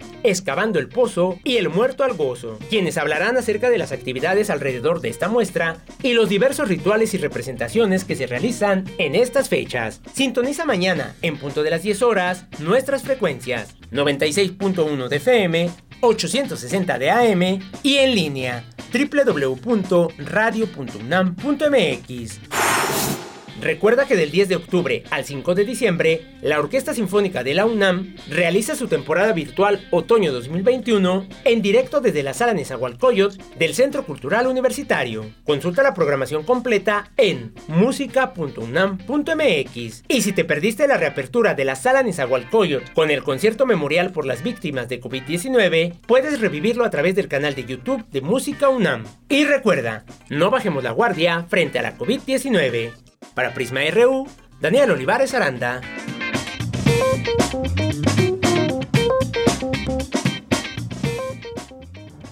Bien, pues ya estamos aquí en nuestra segunda hora de Prisma RU. Gracias por estar con nosotros, seguir en esta sintonía. También muchos saludos a quienes nos escuchan, tanto en nuestras frecuencias como en www.radio.unam.mx. Siempre un gusto que estén con nosotros. Si acaban de prender su radio, pues quédense aquí en Radio UNAM, programa Prisma RU. Le acompañamos con muchísimo gusto. Y pues en nuestras redes sociales nos llegan afortunadamente sus mensajes cada vez que ustedes tienen algo que preguntarnos, decirnos, comentar. Siempre nos da mucho gusto eso. Así que pues saludos. A Luis M. García nos dice qué capacidad de adaptarse, improvisar cuando los tiempos y los recursos en la radio de repente no salen. Gracias Luis, gracias por la mención y la música del maestro Mario Lavista. Eh, gracias, Luis M. García. Te mandamos un abrazo. Jorge Morán Guzmán nos dice otra vez el consumismo. Este tema del buen fin, pues sí, hay mucho que reflexionar después de estar y seguir en una, eh, en una pandemia, digamos, ya en una fase que esperaríamos decir ya la fase final el consumismo pues también es arrollador. Mucha gente que ha estado ahora pues comprando en línea y haciendo muchas otras compras y otras personas que pues de plano ya no tienen esta posibilidad esta capacidad adquisitiva y de consumir productos. Pero pues allí está también la parte donde pues las distintas empresas aprovechan este llamado buen fin para ofertar habremos de ponerlo entrecomillado en muchas ocasiones, ofertar sus productos a un supuesto mejor precio, pero ahí estamos nosotros como consumidores o consumidores potenciales. ¿Realmente necesitamos todo eso que nos ofertan? Pensémoslo dos veces porque también recuerden que el deber dinero en estos tiempos pues nos puede costar mucho y muchos intereses. Gracias, Jorge. Susana, muchos saludos a nuestros amigos del CIALC UNAM, que en un momento más estaremos enlazándonos con el autor de este libro, Cuando todo era posible, el doctor Horacio Cheruti. Y vamos a Vamos a saludar también a Rebeca Vega por aquí, al maestro Ricardo Alvarado Andalón, que por aquí estuvo con nosotros hablando de ese tema de Emilio Lozoya. Rebeca Vega nos dice, opino es la misma estrategia a lo largo de tantos y tantos sexenios, alguien implicado del robo y corrupción, sin embargo, el dinero extrañamente nunca aparece. Estos personajes pasan años en la cárcel, como el hermano de Salinas, y después son libres a disfrutar. Algo así, ¿verdad? Ha pasado en otros momentos y solamente como ciudadanos nos quedamos esperando esa justicia que a veces nunca, nunca llega. Casos como él, el de que dices, Rebeca, de, de, Carlos Salinas, y hay otros más que veremos en qué terminan. Están ahí un par de gobernadores, exgobernadores en la cárcel que también robaron a manos llenas, según se tiene entendido, por eso están eh, en la cárcel. Veremos qué, qué sucede. Rebeca Vega, muchas gracias. Somos Pumas también. Mario Navarrete, gracias. Nos dice excelente entrevista al maestro Ricardo Galván, como siempre, a la vanguardia noticiosa. El punto de vista objetivo y universitario. Gracias, Mario. Te mandamos muchos saludos. César Soto nos dice la resolución de prisión preventiva justificada. La defensa tendrá tres días hábiles para presentar la apelación contra dicha resolución. El amparo indirecto otra alternativa, medidas cautelares, se decidió eh, por riesgo de fuga. Gracias. Cheli nos dice, ya no se vale ser ingenuo, no dudo que Lozoya quedará libre y con sus ingresos suficientes para vivir él, dos o tres generaciones de su familia. No olvidemos al Bester Gordillo ni a Raúl Salinas de Gortari, ya veremos impunidad con Rosario Robles y Lozoya. Gracias, Cheli, por el comentario. Gracias también a Flechador del Sol, a Rosario Durán Martínez. Gracias también aquí por la foto, Eduardo Dávila. Eh, Jorge que nos dice, Mario Lavista decía que la música es el silencio hecho armonía. Eh, gracias, gracias Jorge por estas palabras. José Ramón Ramírez, excelente tarde, un buen café para todo el admirable equipo de Prisma RU. Huehuetlacatl, también muchos saludos. José Armando Inurrigarro, eh, también Mirko Zun, muchas gracias. Muchas gracias, eh, que dice bravísimo por la calaverita de Mayra, que es su admiradora. Gracias, Mayra. También que dice que lindas todas las calaveritas que enviaron los radioescuchas y también le mandamos también aquí muchos saludos a Guillermo Ávila. Seguimos recibiendo sus mensajes a través de nuestras redes sociales con muchísimo gusto. Nos vamos a la información. Internet, espacio donde niños y adolescentes consumen más publicidad. Adelante, Dulce. Nos vamos con Dulce García en un momentito más, que nos va a informar sobre este tema. Quien tiene niños de cierta edad, tal vez ya a partir de los cinco años, se darán cuenta que en estos tiempos de pandemia han utilizado estos medios, ya sea teléfonos, tabletas, computadoras conectadas a Internet, han hecho, han hecho de este uso su vida cotidiana. Vamos adelante, Dulce García. Deyanira, muy buenas tardes a ti al auditorio de Prisma RU. Antes de la pandemia muchos mexicanos se resistían a hacer compras por internet, pues estas les parecían poco confiables. Sin embargo, debido al confinamiento se perdió el miedo a las transacciones electrónicas. A decir de la Asociación Mexicana de Venta Online, 56% de la población compró algún producto por medios digitales y más del 80% lo hizo vía móvil. Así lo refirió la doctora Carola García, directora de la Facultad de Ciencias Políticas y Sociales de la se perdió el miedo a hacer transacciones electrónicas y subió en las ventas al menudeo. El 56% de las personas encuestadas había comprado este, en, algún mes algún producto y el 16% lo hacía, esto al empezar la pandemia, lo hacía por algún canal digital por primera vez. El 85% de las, de las visitas que entraban a comprar venían a partir de la tecnología móvil. En tanto, Miguel Herrera, académico de la Facultad de Ciencias Políticas y Sociales, destacó que también las niñas y los niños están cayendo en un mayor consumismo vía Internet, ante lo cual hay que destacar que las empresas han incrementado la publicidad en el ciberespacio. Un espacio en el que los niños y adolescentes están consumiendo cada vez más los productos y ahora están migrando a, esta, a estas em, diferentes plataformas eh, sociodigitales en las cuales los niños tienen menor supervisión de parte de sus padres. De Yanira, auditorio de Prisma RU, el académico detalló que de acuerdo con datos del Fondo de las Naciones Unidas para la Infancia, en México 50% de las niñas y niños de 6 a 11 años de edad son usuarios de Internet o de alguna computadora. En el caso de los adolescentes de 12 a 17 años, el porcentaje es de 80 a 94%. Todas estas situaciones se discutieron durante el coloquio La nueva normalidad, la nueva publicidad, organizado por la Facultad de Ciencias Políticas y Sociales. Ahí además se dijo que la publicidad tuvo que adaptarse a la nueva realidad que obligó a permanecer en casa, en donde inclusive se confundió el espacio laboral con el del entretenimiento, pues las personas han pasado prácticamente nueve horas diarias conectadas a Internet, mientras que el uso de la televisión de paga aumentó 22%. Esta es la información. Muy buenas tardes. Muchas gracias. Pues sí, efectivamente estas son nuestras nuevas formas desde antes de la pandemia ya se ven, se usan mucho estos aparatos y ahora mucho más. Esa fue una opción tanto para la educación, tanto para eh, pues la parte lúdica de muchos niños y pues, no se diga la publicidad que aprovechó estos espacios y siguen consumiendo muchas muchas cosas. No solamente es una simple conexión a internet a un juego sino que de esos juegos derivan también otros gastos y otras necesidades. Bueno es toda una industria esto.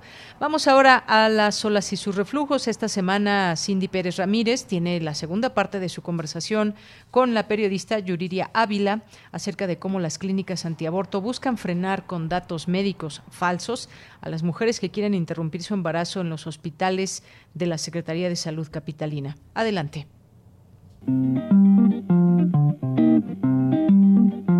Las olas, y sus reflujos.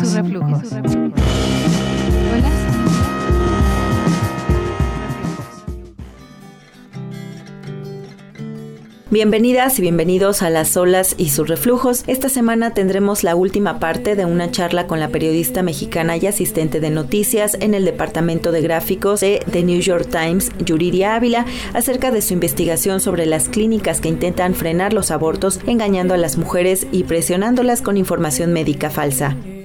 Lo que sí es ilegal es que en muchos de los casos se presentan como personal de, del ILE y eso pues ya están haciendo usurpación de funciones. Son como cuidadosos con esto, la forma en la que lo hacen, no te dicen como de hola, soy la doctora tal y trabajo aquí, sino dicen hola, somos del ILE. Eso ya es súper confuso y con eso pues yo asumo, o sea, si yo fuera ahí, allá asumiría que si estoy yo dirigiéndome a la clínica de interrupción legal del embarazo y me dicen, hola, somos del ILE, pues yo asumo que, que, trabajan ahí. O sea, no te tienen que decir, hola, trabajo en esta clínica perteneciente a la Secretaría de Salud, porque yo ya sabía que hacían esto, ¿no? Entonces, cuando me decían, hola, soy del ILE, les decía, ah, ¿trabajas en la clínica?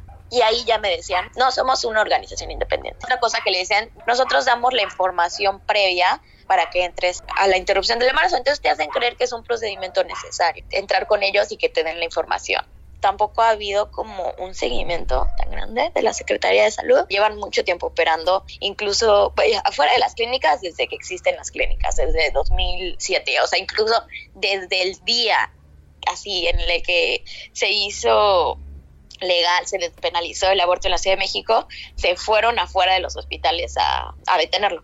¿No? Inspirados en una técnica estadounidense que se llama Operación Rescate. Algunos hospitales toman medidas, por ejemplo, sí me han dicho, porque también hablé con, con las personas que estaban ahí, ¿no? Y que trabajaban en las camionetas de esos grupos antiabortos y me decían que sí habían hospitales en donde los quitaban, en donde simplemente les decían como, no, no te puedes poner aquí, y el policía los quitaban. En otros, pues como llevan todos los días ahí, pues ya se conocen y hasta saludan a los doctores y a los policías, porque pues llevan años yendo todos los días ahí. Ahora sabemos de los efectos que pueden causar en las mujeres que entran eh, con ellos por obviamente por esta confusión entre si son o no de la clínica. Estas podríamos llamarlo intervenciones que tienen ellos ah, afectan a las, a las mujeres, cómo salen las mujeres después de todo este chantaje emocional. Eh, hablé con, con, diferentes personas y pues las reacciones fueron diferentes, ¿no? Por ejemplo, eh, una de las chicas con las que hablé me dijo como, pues la verdad, como que soy muy fuerte emocionalmente y eso no me generó nada porque yo ya estaba decidida que lo quería hacer, pero estoy segura que si estuviera dudosa y que si fuera más sensible me habría afectado muchísimo, ¿no? Simplemente esta chava dijo, ah, aquí no es, estos son grupos antiabortos y se salió. Y ya otra parte, he hablado con otras personas en las que pues sí les afectó muchísimo. Por ejemplo, pues Elena, que es la personaje principal de mi historia, ella estaba decidida eh, que iba a abortar y esta situación le afectó muchísimo. O sea, ella empezó a tener ataques de pánico. Desde el momento que le pasaron el video y se salieron de la sala, ella dejó de sentir así de que no podía respirar se salió y empezó a tener estos ataques de pánico seguido pregunta que tal vez gente que lo lea puede tener, dice como, pero ¿cómo sabes tú que estos ataques de pánico o no fue efecto de, del aborto, que es como un estigma que existe y no de no de haber pasado por esa situación, ¿no? Y en el caso de Elena es muy claro que Elena pues pasó esta situación, se fue de esta clínica y fue inmediatamente a una clínica, a otra clínica aborto, ¿no? Que encontró en internet, fue a esa clínica y dice que ahí el trato fue súper bueno, fue una clínica privada y recibió como mucha solidaridad y compañía de otras chicas que estaban abordando, que el proceso fue muy, muy rápido, que fueron como 15 minutos nada más, fue por aspiración, entonces fue un proceso muy rápido y que se sintió como muy reconfortada que ahí justo le contó una chica lo que había pasado. Entonces, bueno, como que está claro ahí cómo fueron las vivencias en cada uno de los lugares y cómo, bueno, pues saber si lo que el ataque de pánico fue el resultado de, de esa situación. De otras chicas ya había pasado hace tiempo, entonces, bueno, como un año al menos, y entonces ya se sentían como más listas para contar esa experiencia, pero aún así, y lloraban, decían, pues que, o sea, me da muchísimo coraje pensar que me hayan dicho eso. Y pues al final sí te hacen ver videos horribles, sí te hacen sentir culpable, o sea, todas las chicas con las que yo hablé, que ellas estaban convencidas de que querían tener este el aborto y que, bueno, que querían interrumpir su embarazo y que estaban conscientes que era su decisión y que nadie los podía juzgar de eso, se sintieron culpables por todo lo que, que, les dijeron. ¿Te gustaría agregarnos algo más a nuestro auditorio sobre la importancia también de hacer este tipo de trabajos para pues para que la gente y, y, principalmente las personas tomadoras de decisiones conozcan que existen estos grupos que de alguna forma acosan a las personas que deciden interrumpir su embarazo. Esta situación existe desde hace muchísimo, sin embargo, no había sido cubierto, bueno, las clínicas sí, lo de las camionetas no había sido cubierto, lo cual me parece pues que es algo muy importante porque diariamente van a cada clínica al menos 15 mujeres a abortar en 14 clínicas. Entonces estamos hablando 200 mujeres y que se van a enfrentar con estos grupos, que no basta con hacer la interrupción del embarazo legal, o sea, es un paso importantísimo y necesario. También prevenir y atacar como todas estas eh, reacciones adversas que interfieren con la decisión libre de abortar. Te agradezco muchísimo el tiempo que tuviste para platicar con nosotros, Yuridia. No, gracias a ustedes. Esto es todo por hoy. Los dejamos nuevamente con nuestra compañera Deyanira Morán. Comentarios al Twitter, arroba PrismaRU y a mi Twitter personal, arroba Cindyunam.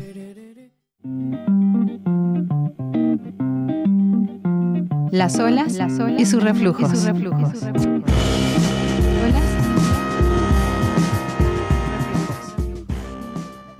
Bien, pues muchas gracias. Gracias Cindy Pérez Ramírez y estas olas y sus reflujos. Vamos ahora a escuchar la información internacional a través de Radio ONU. Información internacional.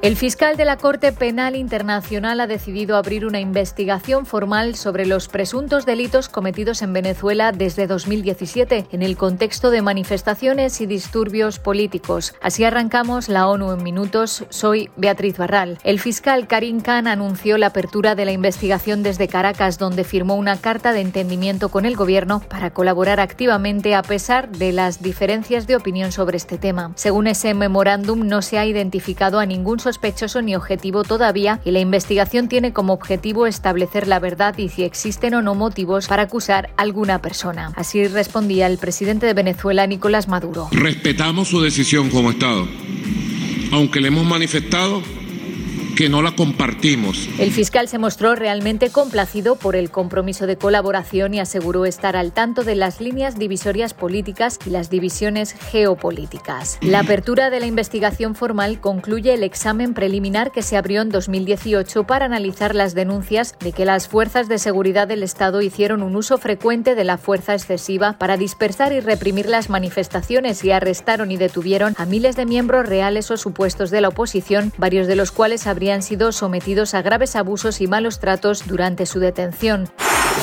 En Nicaragua, a tres días para las elecciones del 7 de noviembre, la Comisión Interamericana de Derechos Humanos y la Oficina Regional de ONU Derechos Humanos condenan la falta de garantías en el proceso electoral y reiteran su llamado al gobierno para que restablezcan las condiciones que conduzcan a unas elecciones libres y justas. Los organismos denuncian la intensificación de la represión en el marco de esa campaña. Ambas organizaciones denuncian que la cancelación de tres partidos políticos, la detención arbitraria de siete precandidatos a la presidencia, y de más de 30 líderes sociales y políticos, junto con la descalificación de una candidata a vicepresidenta, han eliminado el pluralismo político que el gobierno estaba obligado a garantizar. En la COP26, Chile, Polonia, Vietnam y otros 43 países han firmado una declaración comprometiéndose a poner fin a las inversiones en carbón para eliminar este tipo de energía para la década de 2030 en las principales economías y en la década de 2040 en el resto. La declaración cuenta con 77 firmantes, entre los que se encuentran 46 países, 23 de los cuales se comprometen a acabar con el carbón por primera vez. Y los casos de COVID-19 en el mundo vuelven a subir y Europa es de nuevo el epicentro de la pandemia y se encuentra en un punto crítico, asegura la Organización Mundial de la Salud. En las últimas cuatro semanas Europa ha experimentado un aumento superior al 55% en los nuevos casos de COVID-19. La organización destacó como más preocupante el rápido incremento de contagios en las personas mayores y que el 75% de las muertes son de gente de más de 65 años. Además, el porcentaje de ingresos hospitalarios se ha duplicado en la última semana. A pesar de que el número de casos de COVID-19 es casi récord, las muertes se sitúan aproximadamente en la mitad de los niveles máximos de hace un año. Esto refleja los efectos de la vacunación. Hasta aquí las noticias más destacadas de las Naciones Unidas.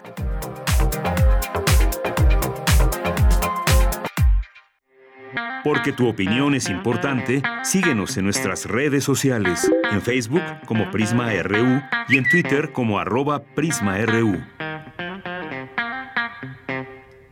Dos de la tarde con 24 minutos y vamos a platicar, como les decía al inicio del programa, de este libro que se titula Cuando todo era posible, entre los populismos clásicos, 1934-1955, y la escena contemporánea.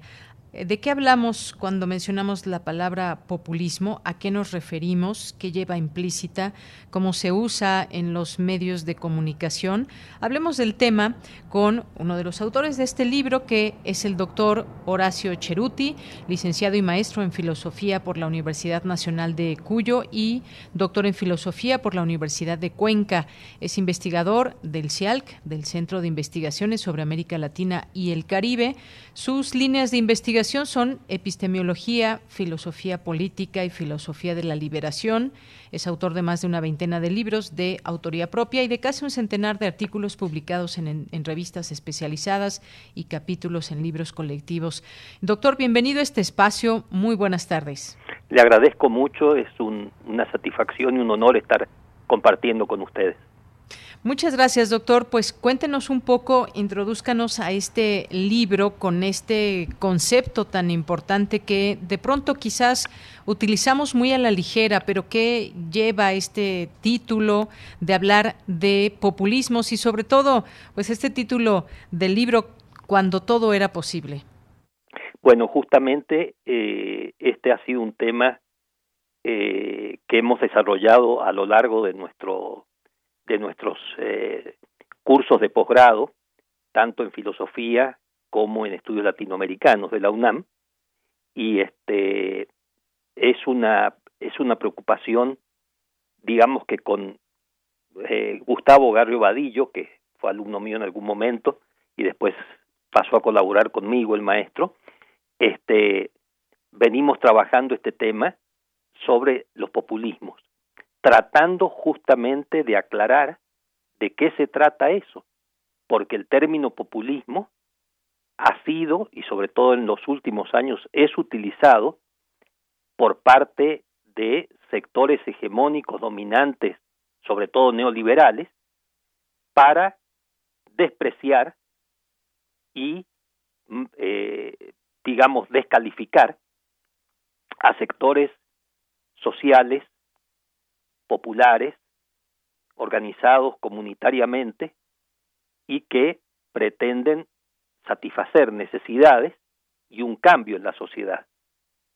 Y por eso, bueno, retomamos el planteamiento de cuando todo era posible, porque, claro, era, era de alguna manera ubicarnos en dos momentos de nuestra América. Por un lado, el gobierno del Tata Lázaro Cárdenas aquí en México y por otro lado los primer gobierno de Perón en Argentina. Entonces, eh, digamos, trabajando sobre esas situaciones históricas concretas, ver qué es lo que ocurrió, cómo se planteó y cómo nos estamos ubicando en este momento, particularmente en relación con los llamados gobiernos progresistas, gobiernos que intentan transformaciones y que tenemos que ver como, yo diría, transformaciones posibles y más radicalizables. Bien, doctor, esta es una primera introducción de lo que podemos encontrar en este libro. Y bien usted menciona, hablamos de populismo, pero lo correcto es hablar de populismos y cuáles son esas, digamos, características y esta, eh, cómo se crea este concepto también dentro de las personas, a qué alude alguien cuando se refiere a que su gobierno es un gobierno populista y demás. Este libro, usted dice, está dedicado a un proceso particularmente complejo y que en los últimos años ha demostrado su largo aliento en América Latina. El populismo, o tendríamos más bien que decir con mayor precisión, los populismos en plural para hacer justicia a su abordaje empírico y teórico. Y hace también un análisis sobre pues qué, eh, qué es lo que se dice también desde los medios de comunicación, que también son constructores eh, de estos eh, conceptos o interpretan estos conceptos. Usted da algunos ejemplos en torno a cómo, cómo intentan ver a un gobierno cuando se le llama populista.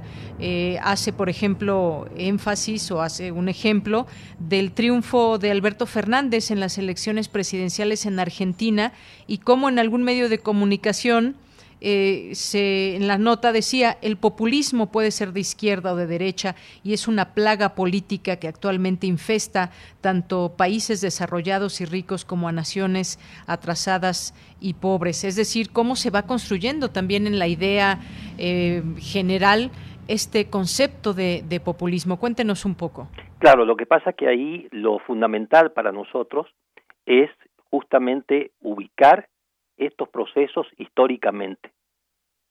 Por ejemplo, en el caso del Tata Lázaro Cárdenas, bueno, yo lo veía desde Sudamérica, yo provengo de, Argentina y venía, este, y, veía la, imagen del Tata Lázaro Cárdenas como una imagen icónica, verdaderamente como un, un, una propuesta incluso muy muy radical el Tata Lázaro Cárdenas inicia la educación pública socialista. En el caso de, eh, de Juan Domingo Perón, el problema era diferente, porque Perón iba girando de izquierda a derecha, de derecha a izquierda, según como convenía en cada coyuntura. Por eso, insisto, el asunto es estudiarlo en casos concretos.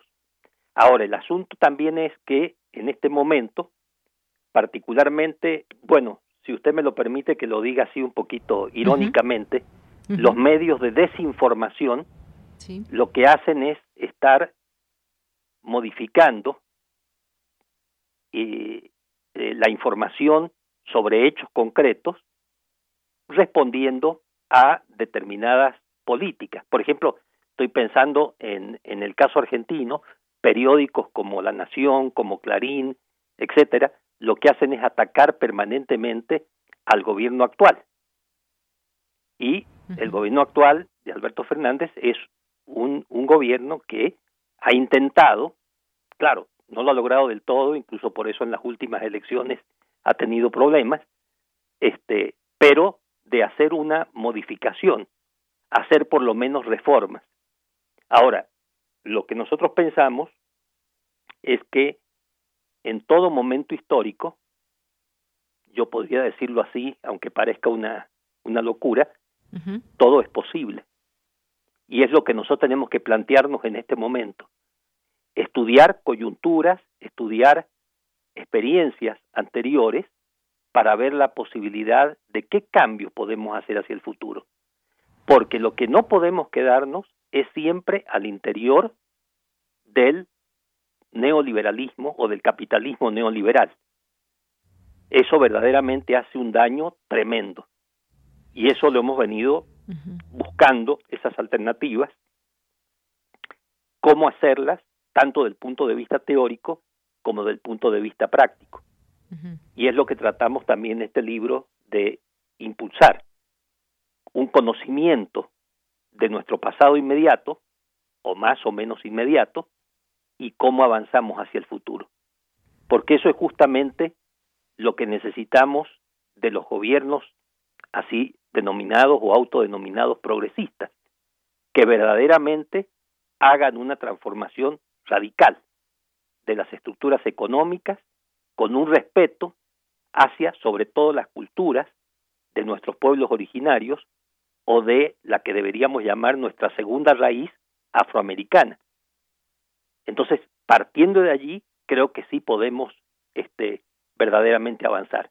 Y en ese sentido, bueno, también yo tengo que en este momento expresar mi agradecimiento al, al director de nuestro centro, el maestro Rubén Ruiz, y también a el Consejo Interno por habernos autorizado la publicación del libro en, en el CIALC. Efectivamente, doctor. Y además, bueno, cuando hablamos de populismo, este tópico como tal, pues hay una extensa bibliografía que pues habrá que leer muchos de estos conceptos, cómo, cómo se entienden estos conceptos, porque ahora quizás es muy utilizada esta palabra, como usted decía, de pronto para atacar a gobiernos, acusar o despreciar incluso a sectores populares. Se ha acusado, por ejemplo, a ver, vamos a poner ejemplos aquí en América Latina, al gobierno de Venezuela como ser un gobierno populista, incluso al gobierno de México también, su, eh, la oposición aquí en México, pues tacha de populista al gobierno actual del presidente López Obrador y así nos podemos ir con algunos otros ejemplos o incluso hay quien llama populista, aunque de derecha, al gobierno de, de Brasil, eh, a Jair Bolsonaro. En fin, estos distintos conceptos que pues más vale que los tengamos muy claros, este concepto de populismo o estos populismos que existen hoy en día, que quizás cada cada gobierno pues tiene sus propias características y hay que recordar también distintas cuestiones. En su momento, yo recuerdo Barack Obama que dijo eh, con respecto a los gobiernos populistas, eh, si esto es ser populista, eh, ayudar y tal, hizo una serie de señalamientos, pues entonces anótenme en esta, en esta lista. Y así nos podemos ir con estas, digamos, conceptos de cómo entendemos el, populismo desde una mirada quizás más académica, desde una mirada donde pues podemos retomar antecedentes desde la Rusia prerevolucionaria hasta traerlo hoy en día cuando llamamos tan fácilmente a un gobierno populista. Claro, lo que pasa es que, bueno, primero quisiera yo referirme a esto último que usted mencionaba, porque justamente la posibilidad de la actividad académica es la que nos permite profundizar en esto y no quedarnos solamente en un planteamiento teórico, sino ver cómo avanzar hacia propuestas verdaderamente realizables en la práctica.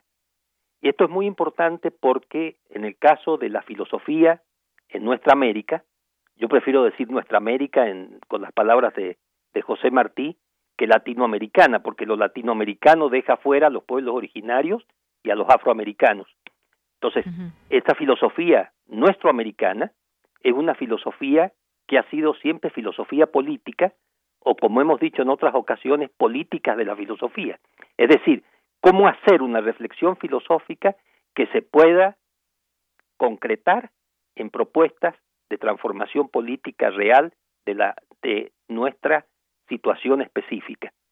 Y eso me parece muy importante y eso tiene que ver también con lo que podríamos decir es una manipulación del discurso, como mencionábamos también respecto de los medios de descomunicación, es decir, o de desinformación, ¿no? Sí. Eh, es decir, ¿qué, qué, qué cuenta o qué, o qué narra para, para entusiasmar a la gente, por ejemplo, un Bolsonaro? ¿Qué fue lo que tocó? ¿Qué fibras tocó para poder funcionar? O si nos vamos para el norte, en el caso incluso de Donald Trump, ¿qué cosa fue la que dijo en su momento que lo llevaron a la presidencia? ¿no? Entonces, ahí hay, hay que ver incluso antecedentes. Y eso es interesante, porque, por ejemplo, claro que hubo antecedentes del populismo en el caso de la Revolución Rusa, pero culmina en Stalin. Y tuvimos también ciertos antecedentes tratando de convocar al pueblo a, a, la, a, la, la, base de la sociedad, o por lo menos a una parte de la mayoría, para poder justificar una democracia, entre comillas, representativa. O sea, el caso también de, de, de Hitler, el caso de, de Mussolini, el caso incluso de Franco, podríamos decir, ¿no? Momentos determinados. Entonces, eso como que apuntaba hacia la derecha.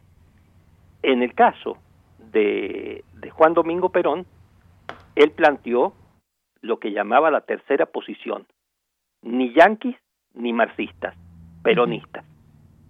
Pero en realidad eso también, como hace unos años, creo que fue por 2006 o algo así, Cristina Fernández de Kirchner dijo, es que esa tercera posición no era una posición en el medio, sino era una posición que trataba de superar las dos posiciones anteriores.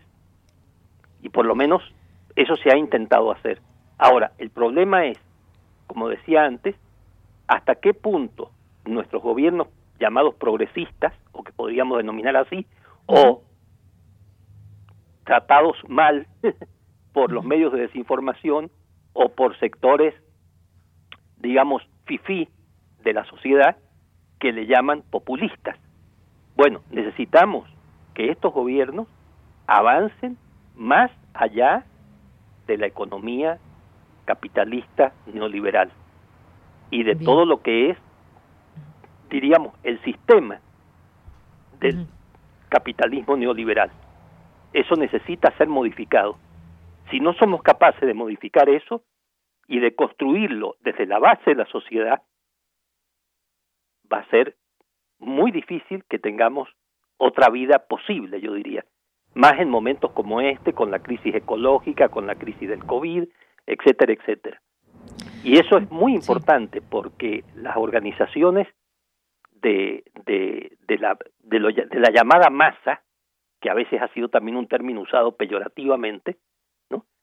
Tiene que pasar a ser un, una base organizada. Pero no en el sentido en que la llamaba Juan Domingo Perón la comunidad organizada, porque la comunidad organizada, el jefe era él y él hablaba en nombre de la comunidad, sino que necesitamos una comunidad organizada de base en la cual las voces y voces diferentes e intereses y derechos, eh, ideales, etcétera, se puedan realizar en plenitud. Y eso es lo que tenemos que andar trabajando, digamos, ¿no? Muy bien, doctor, pues yo le agradezco mucho estos minutos, esta entrevista aquí en Prisma RU de Radio UNAM, donde podemos encontrar el libro para quienes nos están escuchando, este libro que lleva por título Cuando todo era posible. En el, el CIALC, en la Torre 2 de Humanidades. Muy bien, pues ahí en estas, eh, en, ahí en Ciudad Universitaria. En Ciudad Universitaria. ¿En qué piso es? Eh, lo dan en el piso 1 y creo que también en el 3. Muy bien. Pues muchísimas gracias, doctor. Fue un placer conversar con usted. Hasta luego y ya en otro momento, pues cuando queramos hablar de populismo y para tener el mejor concepto, recurriremos a usted. Muchas gracias. Le agradezco mucho, Yanir. Un honor para mí ¿eh? y está siempre a la orden. Gracias, doctor. Hasta luego. Buenas tardes. Fue el doctor Horacio Cheruti, licenciado y maestro en filosofía por la Universidad Nacional de Cuyo y también pues forma parte de los investigadores del Centro de Investigaciones sobre América Latina y el Caribe. Continuamos. Cine Maedro.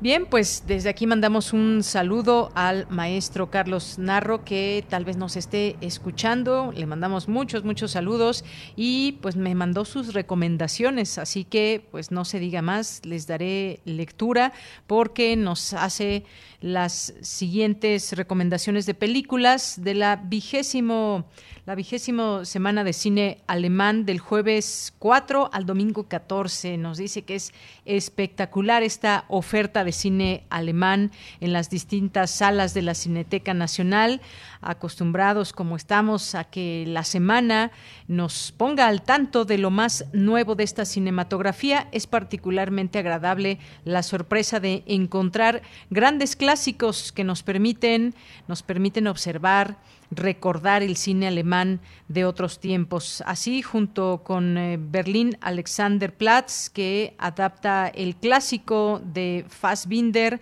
al eh, O Chupasangre, una comedia marxista de vampiros. También como parte de la séptima muestra internacional de mujeres, nos dice eh, también que desde hoy y hasta el domingo, a cualquier hora, se puede encontrar una película interesante ilustrando muy diversos aspectos de la realidad femenina, ficciones y documentales largos y cortometrajes, también directoras muy experimentadas y reconocidas, y algunos presentando algunas presentando su primer trabajo, documentales que impactan eh, la lucha, todo, eh, nos dice aquí, de todo un pueblo, como en Bolivia, un pueblo de, eh, de a ver qué dice aquí, un pueblo de de pescadores o casos individuales como el de un recorrido por el camino de perder la memoria. Así que, pues bueno, aquí algunas de estas, de estas posibilidades en la Cineteca Nacional. También nos dice esta semana valdrá la pena, valdrá la pena mudarse a la Cineteca Nacional. Son tantas las películas que vale la pena mirar. El sábado 6 está la película, una película argentina, argentina algo con algo con una mujer, una estupenda reconstrucción de época de 1955 en la que una costurera es la testigo de un asesinato, tras lo cual son eh, sus fantasías y su situación se juntan y dan lugar a su propia historia policíaca. Bueno, pues parte de estas recomendaciones. También en TV UNAM hoy a las 10 de la noche, Todos los hombres del presidente. Eh, una muy buena película sobre el periodismo y la importancia que puede tener el, eh, la búsqueda de la verdad y la denuncia del manejo abusivo del poder. Una adaptación del libro del mismo nombre que relata la historia del escándalo Watergate que llevó a Richard Nixon a renunciar a la presidencia de los Estados Unidos. Con grandes actuaciones, por supuesto, Dustin Hoffman, eh, también Robert Redford, entre los papeles principales. Así que, pues bueno, aquí dejamos esta recomendación. También el jueves 22, eh, esta película Bajo la metralla de Felipe Casals, jueves hoy a las diez y media por Canal 22. Así que, pues bueno, parte de estas recomendaciones. Y pues nos vamos a una siguiente entrevista que les tenemos. Relatamos al mundo. Relatamos al mundo. Bien, pues le doy la bienvenida a Marlicet Martínez, que ya está en la línea telefónica, que nos va a platicar de la octava edición del, del Festival Stop Motion de México, Stop Motion MX. Y te saludo con mucho gusto, Marlicet Martínez. Muy buenas tardes. Marlicet, ¿me escuchas? Sí, sí te escucho. ¿Qué tal? Pues bienvenida. Cuéntanos, invítanos a esta octava edición del Festival Stop Motion. Claro que sí, pues el festival ya lleva ocho ediciones. Desde 2013 hemos generado este festival que busca promover el arte eh, a través de la animación stop motion. Hacemos proyecciones, talleres, conferencias. Eh, desde el año pasado llevamos actividades virtuales. Esperamos el próximo año retomar actividades presenciales, pero hemos tenido exhibiciones de arte con estudios como Laika, con materiales eh, de directores o de personas que han colaborado con Wes Anderson, con Tim Burton, con Artman Animation. Entonces, hemos intentado tener contenido internacional, pero también lo principal que buscamos es promover el talento tanto emergente como nacional. Y una de las cosas que hacemos, pues es que a pesar de que es una técnica de animación tradicional y que cuando empezamos haciendo este festival, muchas veces nos decían que la animación 3D iba a sustituir la animación stop motion, pero de alguna manera eh, la animación stop motion se ha complementado. Esta animación stop motion, para quien no la conozca, es esta animación que se hace a través de fotografías en donde se simula el movimiento. Este movimiento pues tiene que ver con cosas tangibles, lo hemos podido visualizar en publicidad, Actualmente ya está en los videojuegos. Podemos ver animación stop motion a partir del motion capture que se le hace a las personas y a través de ese motion capture los movimientos se empiezan a convertir a un puppet y esos movimientos de baile y demás. Entonces es interesante cómo esta animación o esta técnica que aparentemente es vieja se sigue complementando, se sigue renovando y de alguna manera sigue permeando en México, en donde pues en muchos festivales de cine se reconoce artistas mexicanos a nivel internacional por los aportes de las historias con las que participan. Entonces, algo que busca el festival es ser este vínculo entre la industria nacional y el talento emergente pero también buscamos pues proyectarlo hacia el extranjero. Muy bien, pues muchas gracias por esta información, esto que nos platicas de este festival, que es una iniciativa cultural como decíamos, tiene ya ocho años y ha sido pues un puente vinculatorio y acercamiento entre la industria cinematográfica, eh, profesionales, estudiantes y talento emergente eh, que busca despertar el interés eh, del público en general por la apreciación del arte a través de la animación. solamente resta que nos digas cómo podemos conectarnos, cómo podemos disfrutar de este festival. Claro que sí, nos esperamos hasta el sábado 6 de noviembre a través de nuestro nuestra principal transmisión es a través del canal de YouTube, Festival Stop Motion X, y el resto de las redes sociales nos encuentran como Stop Motion X. Todas las actividades son gratuitas y abiertas al público gracias al Fideicomiso para la Promoción y Desarrollo del Cine Mexicano en la Ciudad de México, que es Procine. Eh, actualmente también estamos desarrollando actividades con lengua de señas mexicana. En parte del equipo del festival estamos intentando capacitarnos y conocer este nuevo lenguaje y de alguna manera pues los esperamos el domingo, digo perdón, el sábado vamos a tener una proyección de un documental que se llama El cuadro de las meninas de Velázquez. Entonces, es un cuadro que se encuentra en el Museo del Prado. Exactamente. Pues Marlicet Martínez, directora de Stop Motion, muchas gracias, muchas gracias por esta invitación y por ahí nos conectamos a través de su canal de YouTube del Festival Stop Motion MX. Muchas gracias. Gracias a ti, buenas tardes. Hasta luego, muy buenas tardes. Les dejamos esa invitación y nos vamos ahora a Cultura con Tamara Quirós. Cultura RU. Muy buenas tardes, les saludo con mucho gusto. Gracias por seguir nuestra transmisión a través de las frecuencias de Radio UNAM. Esta tarde nos enlazamos con el doctor Gerardo García Luna Martínez, director de la Facultad de Artes y Diseño de la UNAM, y es que la antigua Academia de San Carlos está cumpliendo 240 años y nos unimos como parte de la comunidad universitaria a la celebración de este recinto que ha sido fundamental en la historia del arte. Doctor García Luna, bienvenido. Me gustaría que nos platicara, nos compartiera cómo llega todo el equipo, la comunidad a este aniversario, un aniversario diferente.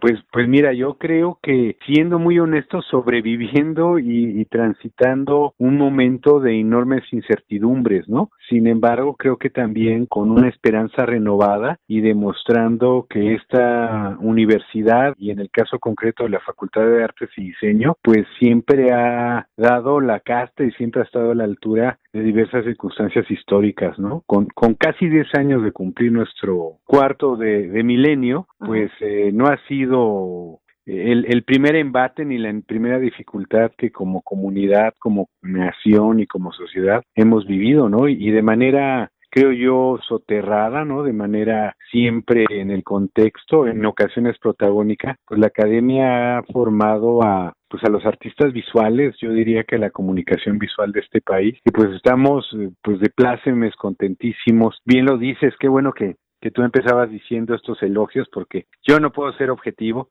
para mí es mi, mi alma mater, ¿no? Es mi, mi comunidad.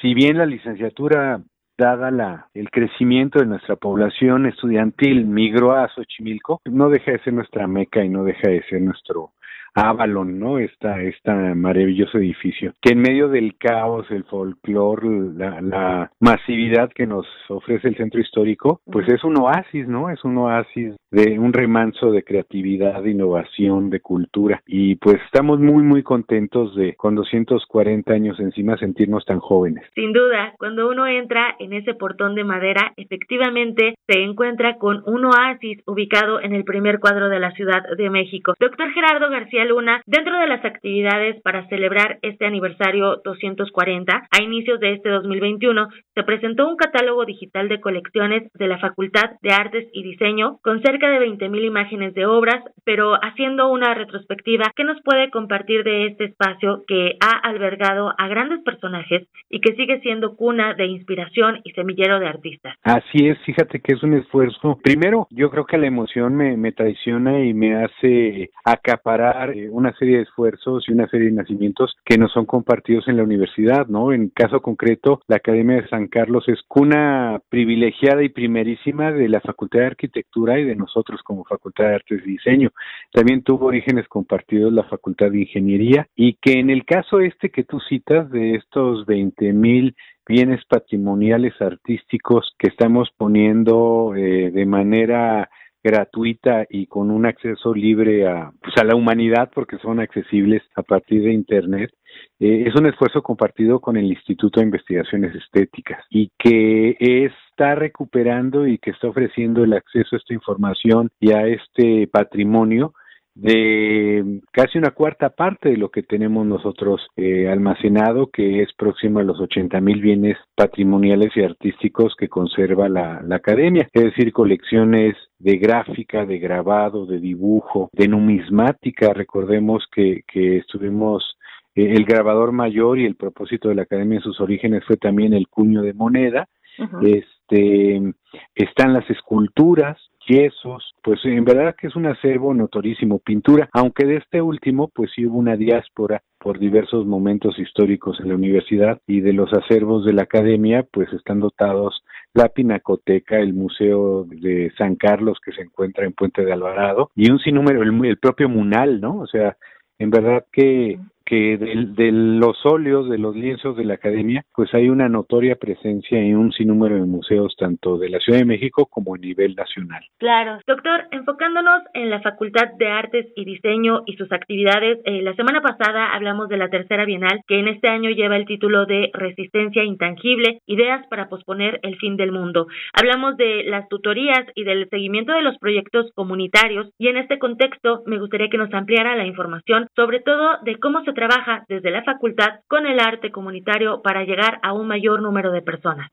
Pues, pues mira, creo que el radio ampliado de esta tercera bienal gozosamente es un radio latinoamericano. Por primera vez ampliamos la convocatoria a toda la región y hemos obtenido ya, hubo un trabajo de, de selección y un jurado muy puntual que eligió a 10 colectivos que están hermanados con procesos comunitarios, con procesos originarios. El proyecto académico va acompañado de un nombre muy bonito que es caminar la palabra y es este sentido de, de que a partir del diseño y de la materialización de ciertas obras también se pueda constatar lo que son otras epistemologías y otros conocimientos. Vamos a tener presencia de Bolivia, vamos a tener presencia de Uruguay, de Argentina, de Brasil, de manera muy destacada de Colombia, pero también a nivel nacional, no solamente un, un colectivo de nuestra facultad, pero nos llena de enorme gusto que también de Tlaxcala, de Hidalgo, de Durango. Creo que esta bienal, si algo le distingue, es su carácter universitario,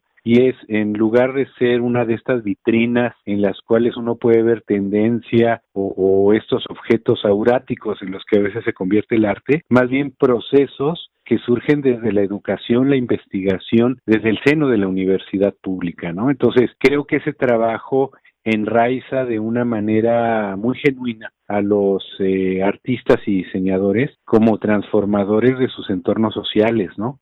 Toda vez que estamos en una época en donde prima la comunicación y sobre todo las estas competencias no no duras, sino más bien flexibles, ¿no? Estas competencias blandas, como es la creatividad y la innovación, son las que de alguna manera nos dan alternancia. Por supuesto, con ese sentido comunitario y humanístico que siempre nos brinda la máxima casa de estudios. Doctor Gerardo, eh, regresando al aniversario de la Academia de San Carlos, noviembre es el mes de celebración. ¿Cómo podemos unirnos a las actividades? Siguen trabajando de manera virtual para llegar a diversas latitudes y próximamente se va a inaugurar una exposición.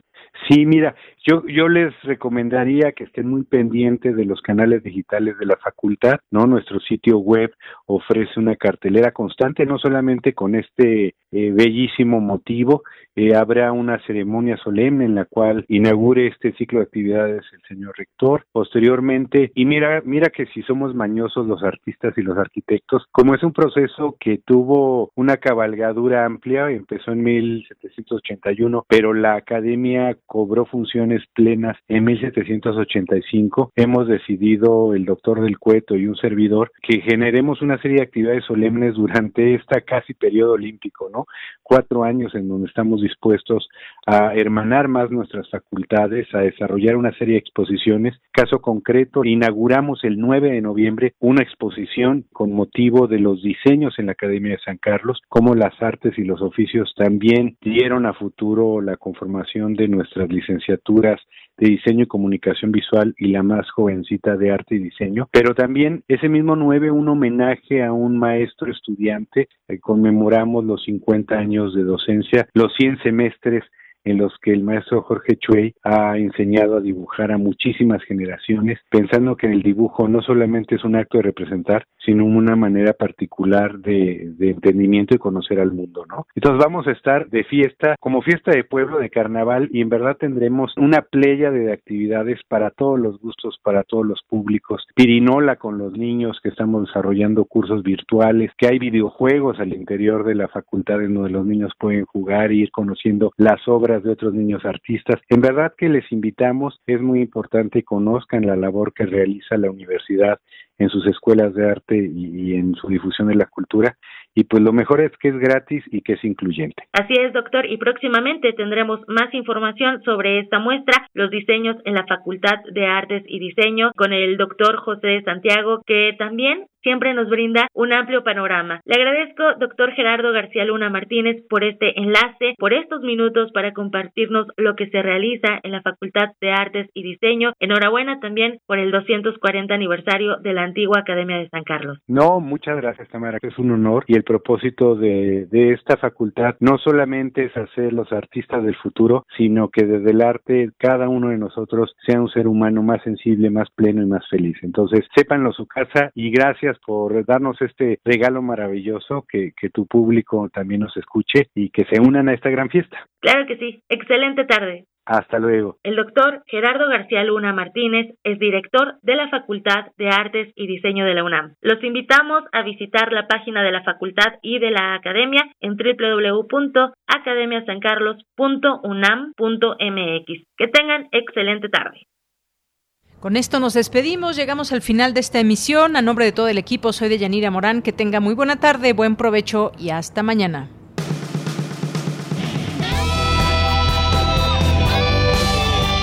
Prisma RU. Relatamos al mundo.